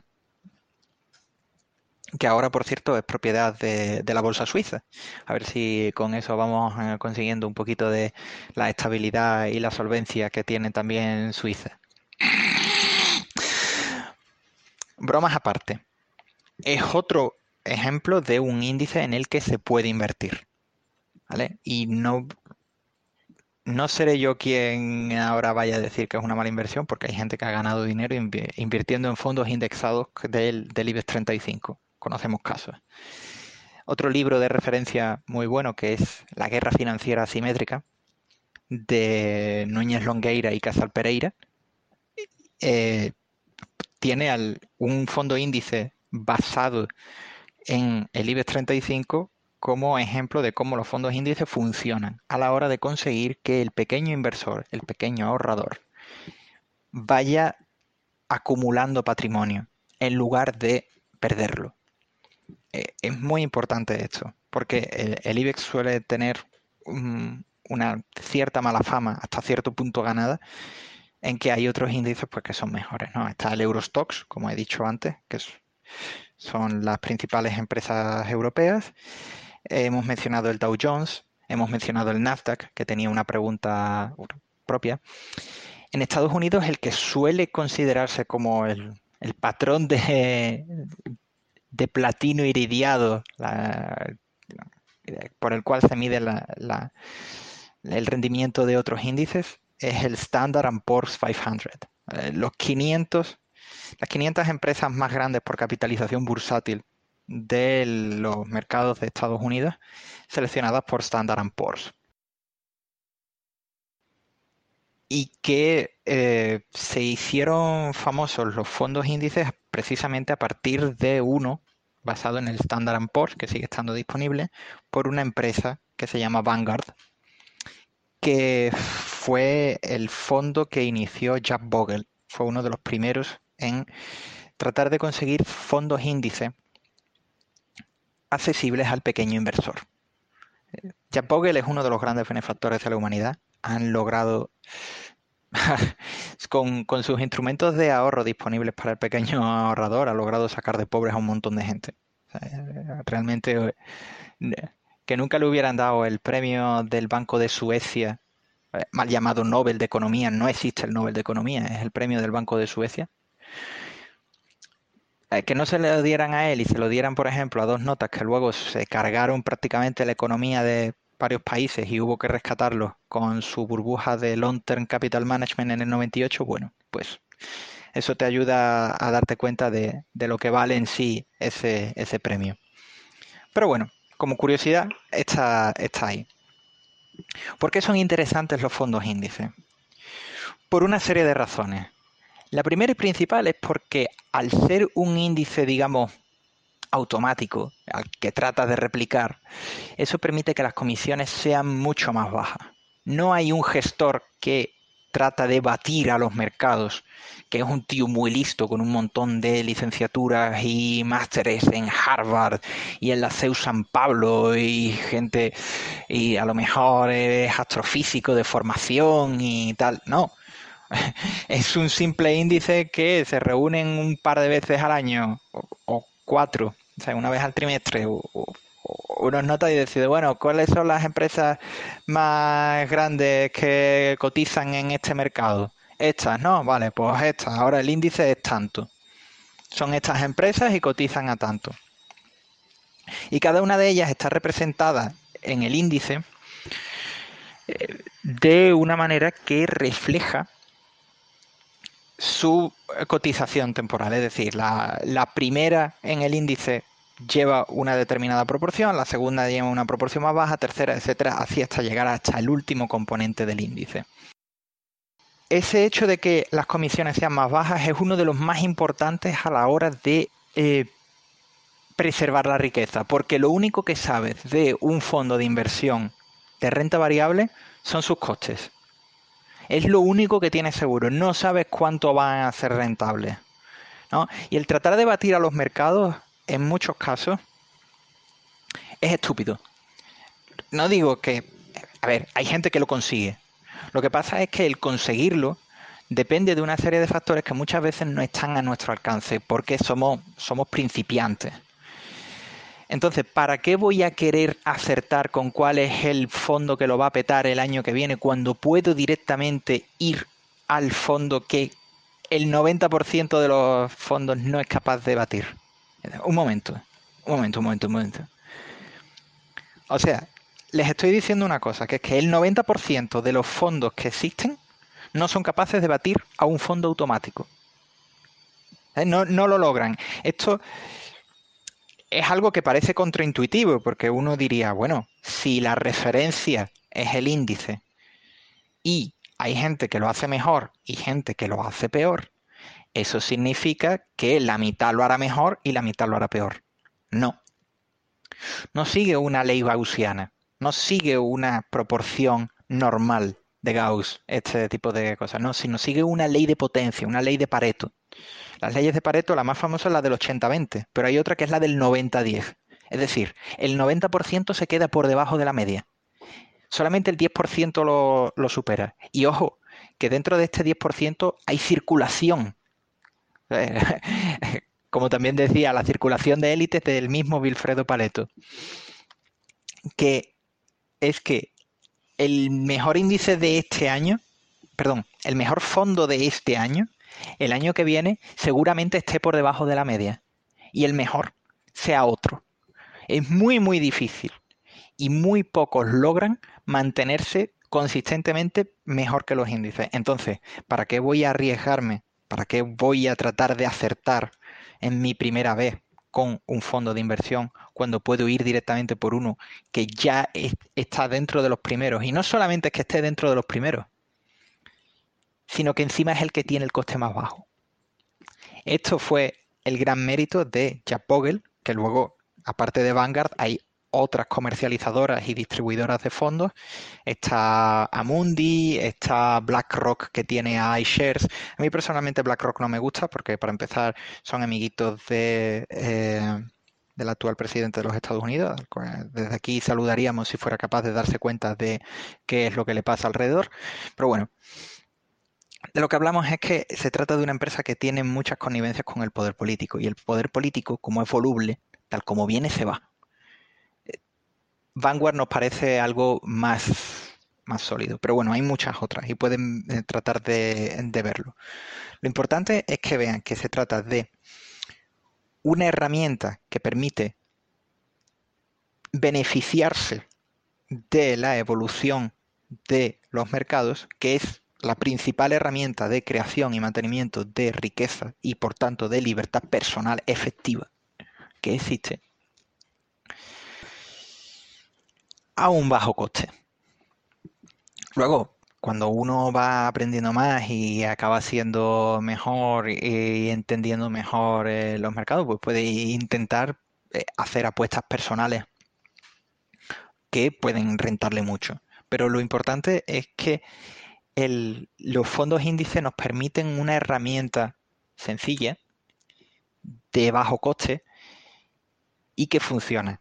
Eh, en la guerra financiera asimétrica, eh, Núñez Longueira y Casal Pereira lo llaman el AK-47 del inversor. Eh, el, el Automat Kalashnikov del, del, inversor. Es un arma que las hay mejores, las hay más potentes, las hay más caras y precisas y mejores, pero es una que como arma de autodefensa resulta muy efectiva. ¿Vale? Porque en esto estamos en una guerra asimétrica. Eh, en efecto, el, el pequeño inversor es alguien que se ve asediado por una serie de enemigos poderosísimos, pero no invencibles. Está la inflación, están los bancos, sí, los bancos también son nuestro enemigo, o mejor dicho, son mercenarios de los cuales podemos servirnos, sí, eh, tenemos una determinada manera de tratar con ellos, pero que igualmente pueden servir al enemigo. Y tenemos pues una serie de snipers. Los snipers pues son estos fondos de inversión o gestores eh, activos, mal llamados activos, que ofrecen rentabilidades mejores que la del mercado. ¿Vale? ¿No? O bien uno mismo puede convertirse en sniper si uno se hace inversor, invierte directamente en bolsa y resulta que le salen bien sus jugadas porque ha sabido hacer los deberes y ha sabido invertir en buenas empresas y le ha salido bien. Entonces, pero uno mismo normalmente en el papel en el que está es en el papel del insurgente que trata de defender con muy pocos medios un pequeño patrimonio familiar entonces, eh, es un muy buen libro que recomiendo a quien, a, quien quiera leerlo. La guerra financiera asimétrica. Está disponible eh, tanto en versión impresa como en versión digital. Y ya pueden ustedes buscarlo.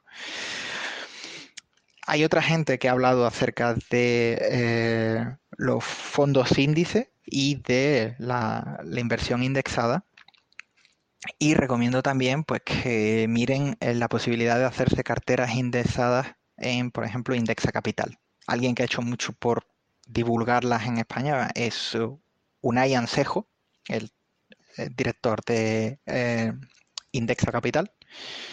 Su web es muy accesible, está ah, disponible para todos y desde creo que era mil euros el mínimo de inversión, ¿sabes? Pues a partir de ahí se puede hacer. Existen otras plataformas como neobancos tipo MyInvestor, etcétera, que están disponibles al alcance de todos.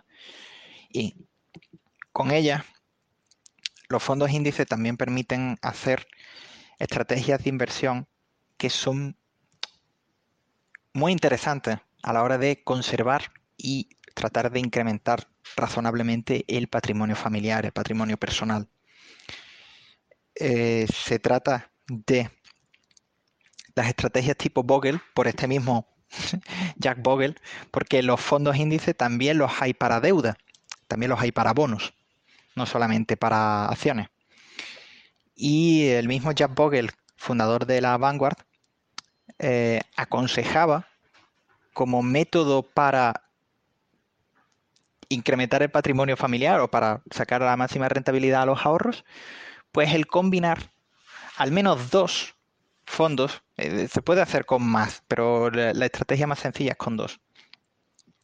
Uno de eh, renta fija y otro de renta variable, en proporciones determinadas por la edad del inversor, o sea, a más juventud, mayor proporción de renta variable, para ir aprovechando la rentabilidad del mercado, y cuanto cuando uno va eh, haciéndose más maduro y cumpliendo años, pues va aumentando la proporción de renta fija para reducir la volatilidad y para, eh, digamos, compensar, proteger el patrimonio ya mantenido. Es una estrategia muy interesante, la estrategia Boglehead, ¿no? O sea, de cabeza Bogle. Bogle, además, que como le gusta a Dino, era un hombre que hablaba con un acento americano absolutamente maravilloso, mantuvo una voz, fallecido recientemente en 2019, y eh, con un peinado que inspiraba confianza, ¿no? como le gusta a Dino. Y otro tipo de estrategia que también hace uso de los fondos índices, los fondos indexados, es la estrategia de cartera permanente de Harry Brown. Harry Brown fue candidato a la presidencia por el Partido Libertario de los Estados Unidos y aconsejaba dividir la, riqueza, digamos, el, patrimonio que uno quisiera conservar en cuatro partes iguales. Y una de esas cuatro partes es un fondo índice indexado en los Estados Unidos al Standard por 500. En Europa podría ser al Eurostox, pero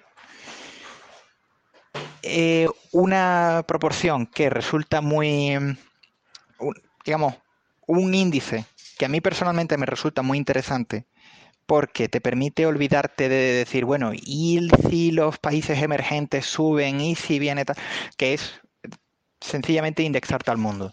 Es decir, buscar un fondo índice que esté indexado al índice MSCI World, MSCI World, que son las 1600 algo, no me acuerdo ahora mismo del número exacto, más de 1600 empresas, las principales empresas del mundo. Entonces, perpetuamente se van entrando y saliendo empresas del índice. Si una empresa se vuelve demasiado pequeña y otra se hace más grande, pues sale del índice la que se ha hecho más pequeña y entra la nueva. Eso permite estar siempre apostando a caballo ganador. Te permite tener tu dinero metido siempre en las empresas más grandes del mundo, ¿no? Entonces, una puede quebrar, ¿no? Te puede hacer como Enron, ¿no? Te puede tener problemas como tuvo General Electric en los años 90. Alguna puede haber una burbuja de un sector entero como el de las .com en el año 2000. Pero si la economía de todo el mundo al mismo tiempo se va al guano, tendrás otros problemas más graves de los que preocuparte que de la subida o bajada de tu fondo de, eh, indexado.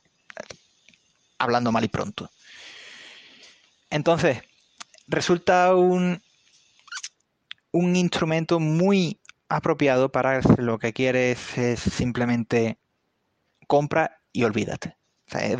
ve poniendo una determinada cantidad cada mes, 50, eh, 100 euros, el que pueda más, pues que ponga más.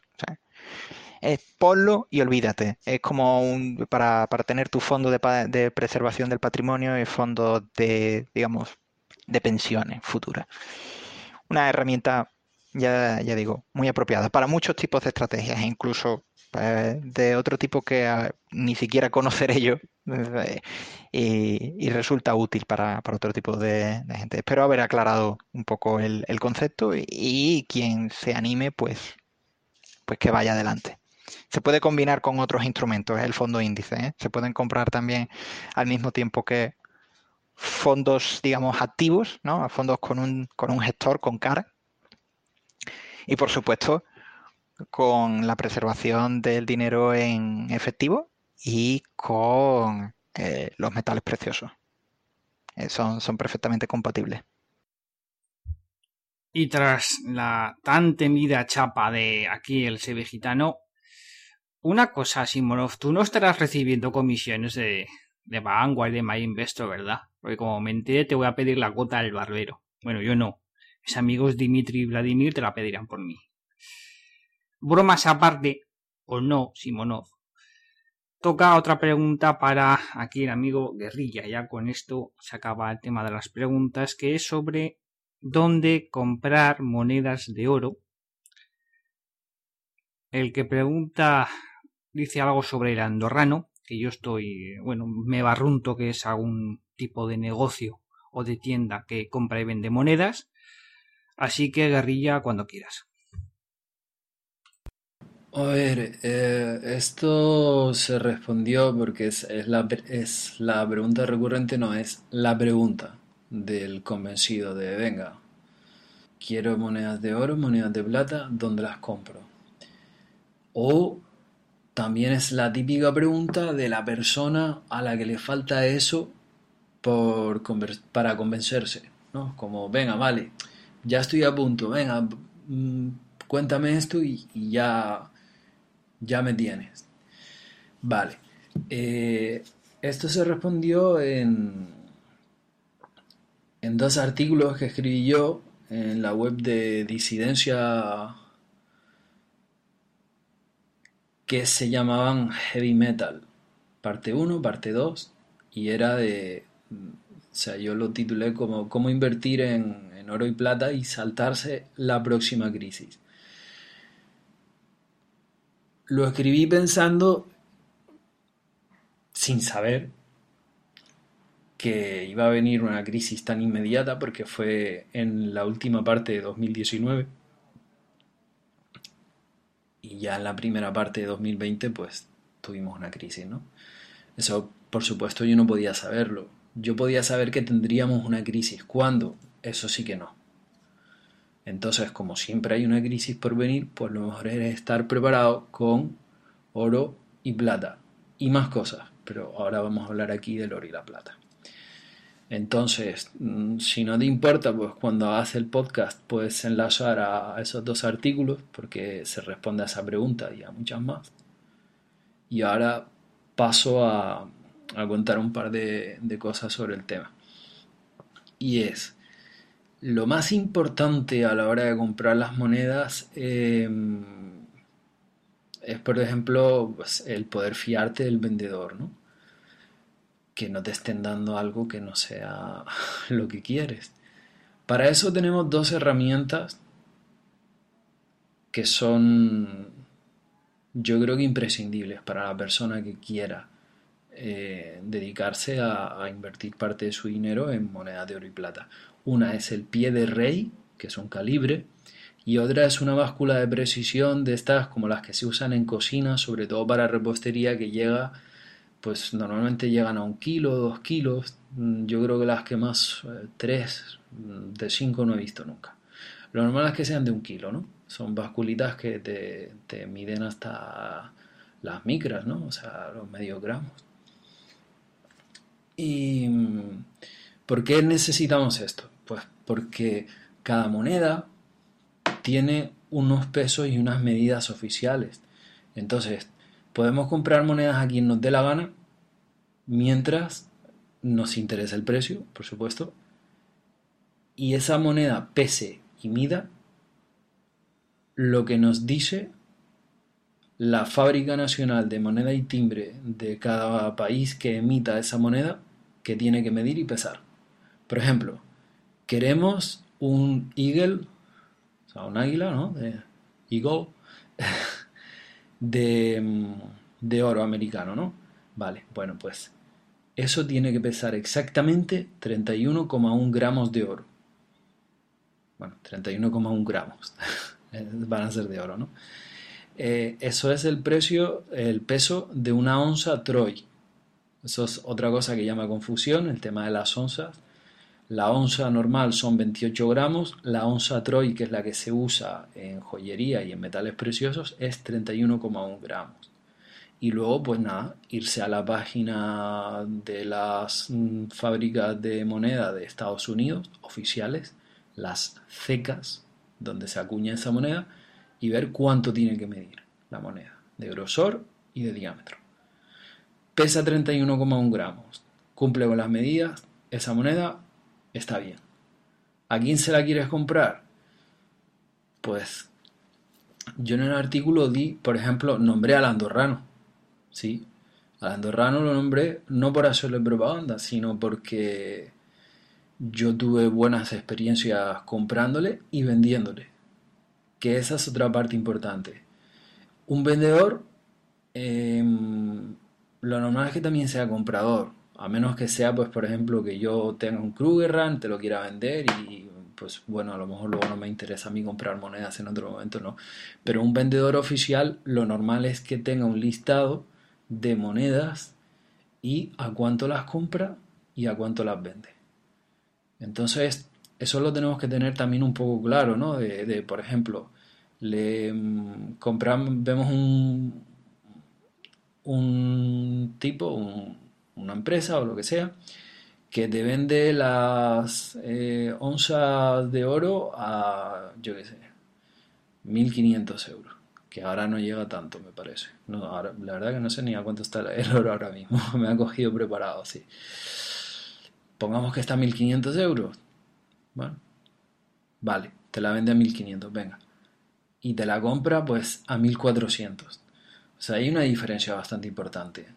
O sea, no creo que el spread, spread de, de compra-venta, o sea, la diferencia que hay entre a cuánto lo comprarías y a cuánto lo venderías es bastante grande.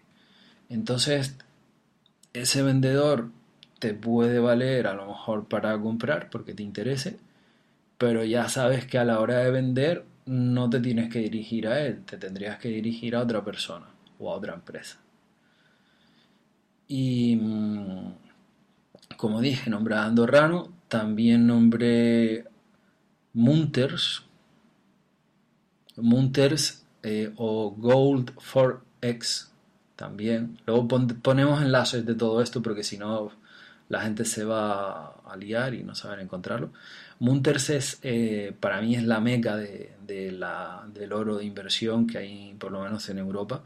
Están en Bruselas y que yo haya visto los precios de compra para nosotros como compradores, ¿no? Son los mejores que suele haber y los precios de venta también.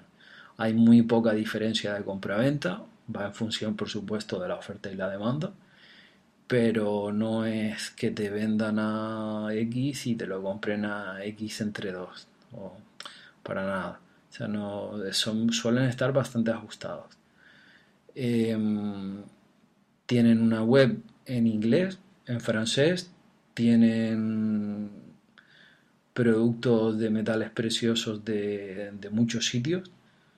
O sea, los clásicos, los nuggets estos australianos, los Eagles de Estados Unidos, los Maples de Canadá, las Britannias del Reino Unido, las Filarmónicas de Austria, el Kruger Rand sudafricano, los, normales, los 50 pesos mexicanos, que es, esa moneda pesa más de una onza, también tiene sus medidas y sus pesos oficiales. Y, y bueno, la verdad que yo los pondría como máxima fiabilidad a la hora de monedas y, ¿por qué no? Quien le interese, pues también lingotes. Y luego nos queda como otra opción, que es la tercera a la que yo he recurrido, el tema entre particulares.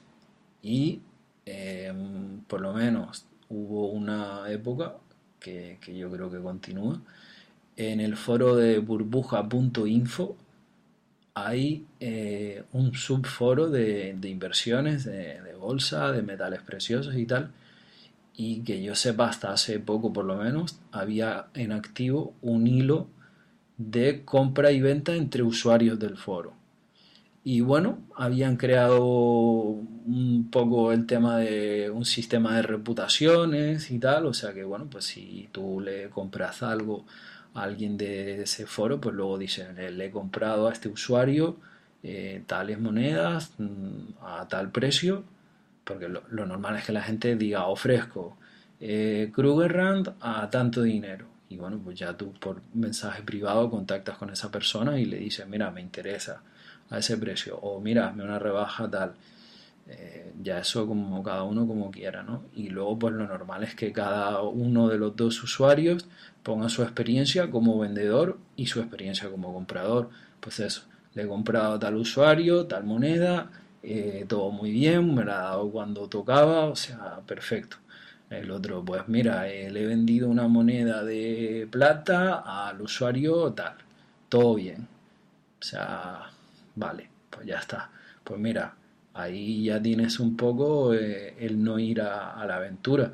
De todas maneras, si quedarás con alguien que, mm, que a lo mejor fuese una persona nueva, que todavía no ha vendido a nadie, de la que no hay referencias, pues si se queda en un sitio público eh, y te enseña una moneda, pues le dices, mira, déjame besarla y medirla. O pésala y mídela tú, pero le das tu calibre, le das tu basculita y bueno, pues como no se conocen, mm, no pasa nada por desconfiar, o sea, eso no pasa nada. Una persona que venda algo tiene que, dejar que, oye, pues venga, pruébalo, o sea, no pasa nada. no, aquí no te por qué fiar de mí porque te parezca que te caigo bien o lo que sea, o, o sea, no, no te fíes, comprueba todo lo que te haga falta. Y eso es clave para ser un vendedor en el que se puede confiar. Así que esas han sido hasta ahora mis formas de comprar y vender metales preciosos. Pues eso, entre particulares a través del foro de la burbuja inmobiliaria, que es eso, burbuja.info. Muchos oyentes yo creo que, que vienen de ahí o han estado ahí, así que tampoco les va a sonar esto extraño. Luego está el tema de la joyería Landorrano y luego está eh, como digo, Munters. Eso ya está en Bruselas.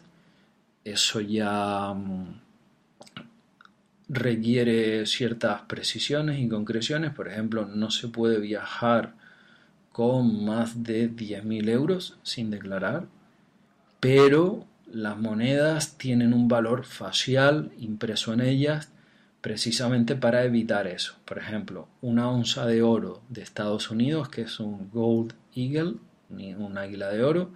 Es verdad que es una onza de oro, es verdad que tú la vas a pagar a precio de onza de oro, más el premio que te quiera aplicar el vendedor, pero en esa moneda pone que son 50 dólares. Entonces, por mucho que tú vayas con 20 monedas de, ese tipo, eh, a la hora de viajar en un avión, Nadie te puede decir, oiga, lleva usted 20 monedas y al precio que está el oro, pues esos son más de 10.000 euros. Tú le dices, mire, yo lo siento, yo llevo 20 monedas de 50 dólares cada una, por tanto, aquí no estoy lleva, superando para nada los 10.000 euros que se supone que puedo llevar sin tener que declarar nada, ¿no? Así que lo siento, agente, estos son mil dólares. Así que yo es que no voy a vender las monedas, yo son muy bonitas y, ya ves, 50 dólares cada una. Entonces, bueno, si el oro cuesta mucho, pues oiga, a mí eso no me interesa, ¿no? no hace falta que nos volvamos tan, tan pesados y tanto, pero mm, tener un poco, o sea, las cosas claras a la hora de viajar. Y, esa es una de las importantes que es que no se puede llevar más de 10.000 euros sin declararlo. Por ejemplo, con un lingote tendríamos problemas, porque el lingote sí que se valora según su peso, pero las monedas, al tener un valor facial impreso en ellas, valen nominalmente el valor que ponga en su cara y en su cruz también. Y ya con esto se acaba el podcast sobre economía podcast bastante largo en el que yo he intervenido poco. Alguno me podría decir que me estoy quedando con la plusvalía de estos dos, más si cabe cuando he amenazado veladamente compartirle las piernas a Simonov si está cobrando comisión de publicidad. Pero la verdad, coña aparte, señor juez, está en que, aunque uno parezca que interviene poco, como es el caso de este programa, hay un montón de trabajo oculto, que es eh, lo que Bastián decía de lo que se ve y lo que no se ve, que igual la gente no lo puede tener en cuenta, ¿no? El trabajo de edición, por ejemplo, de este programa, que lo hago yo, el trabajo de producción, el trabajo de pagar los costes del programa, que hay costes y que los asumo yo y no me quejo. También es verdad que es poco dinero.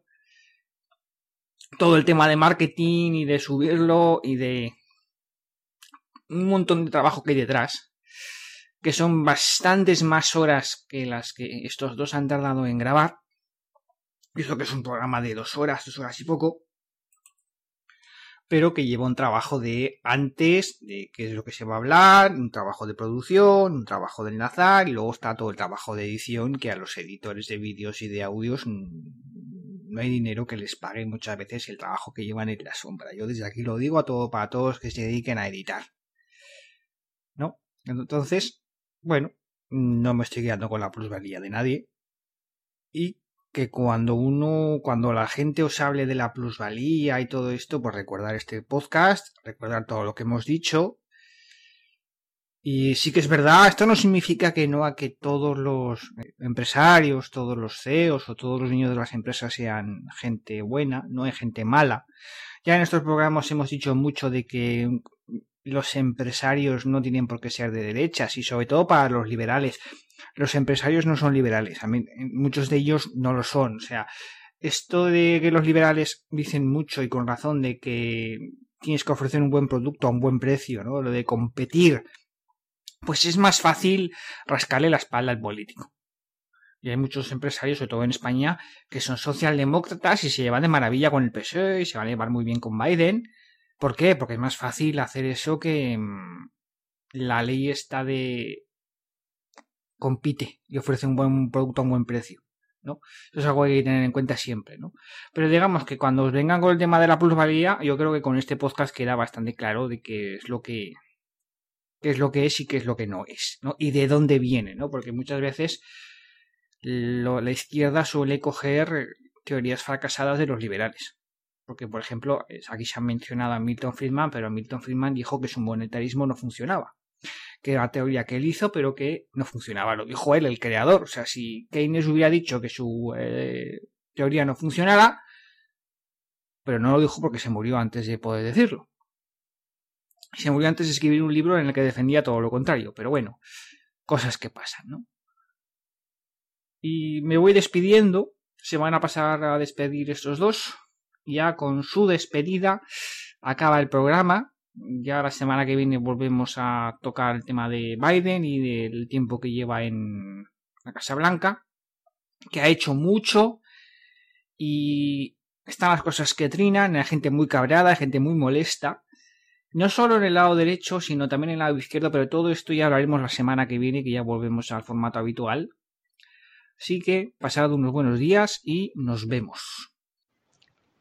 Pues muchas gracias por la invitación y espero que les haya gustado este segundo podcast de economía. Un saludo a todos. Pues nada, un placer estar aquí otra vez, como siempre.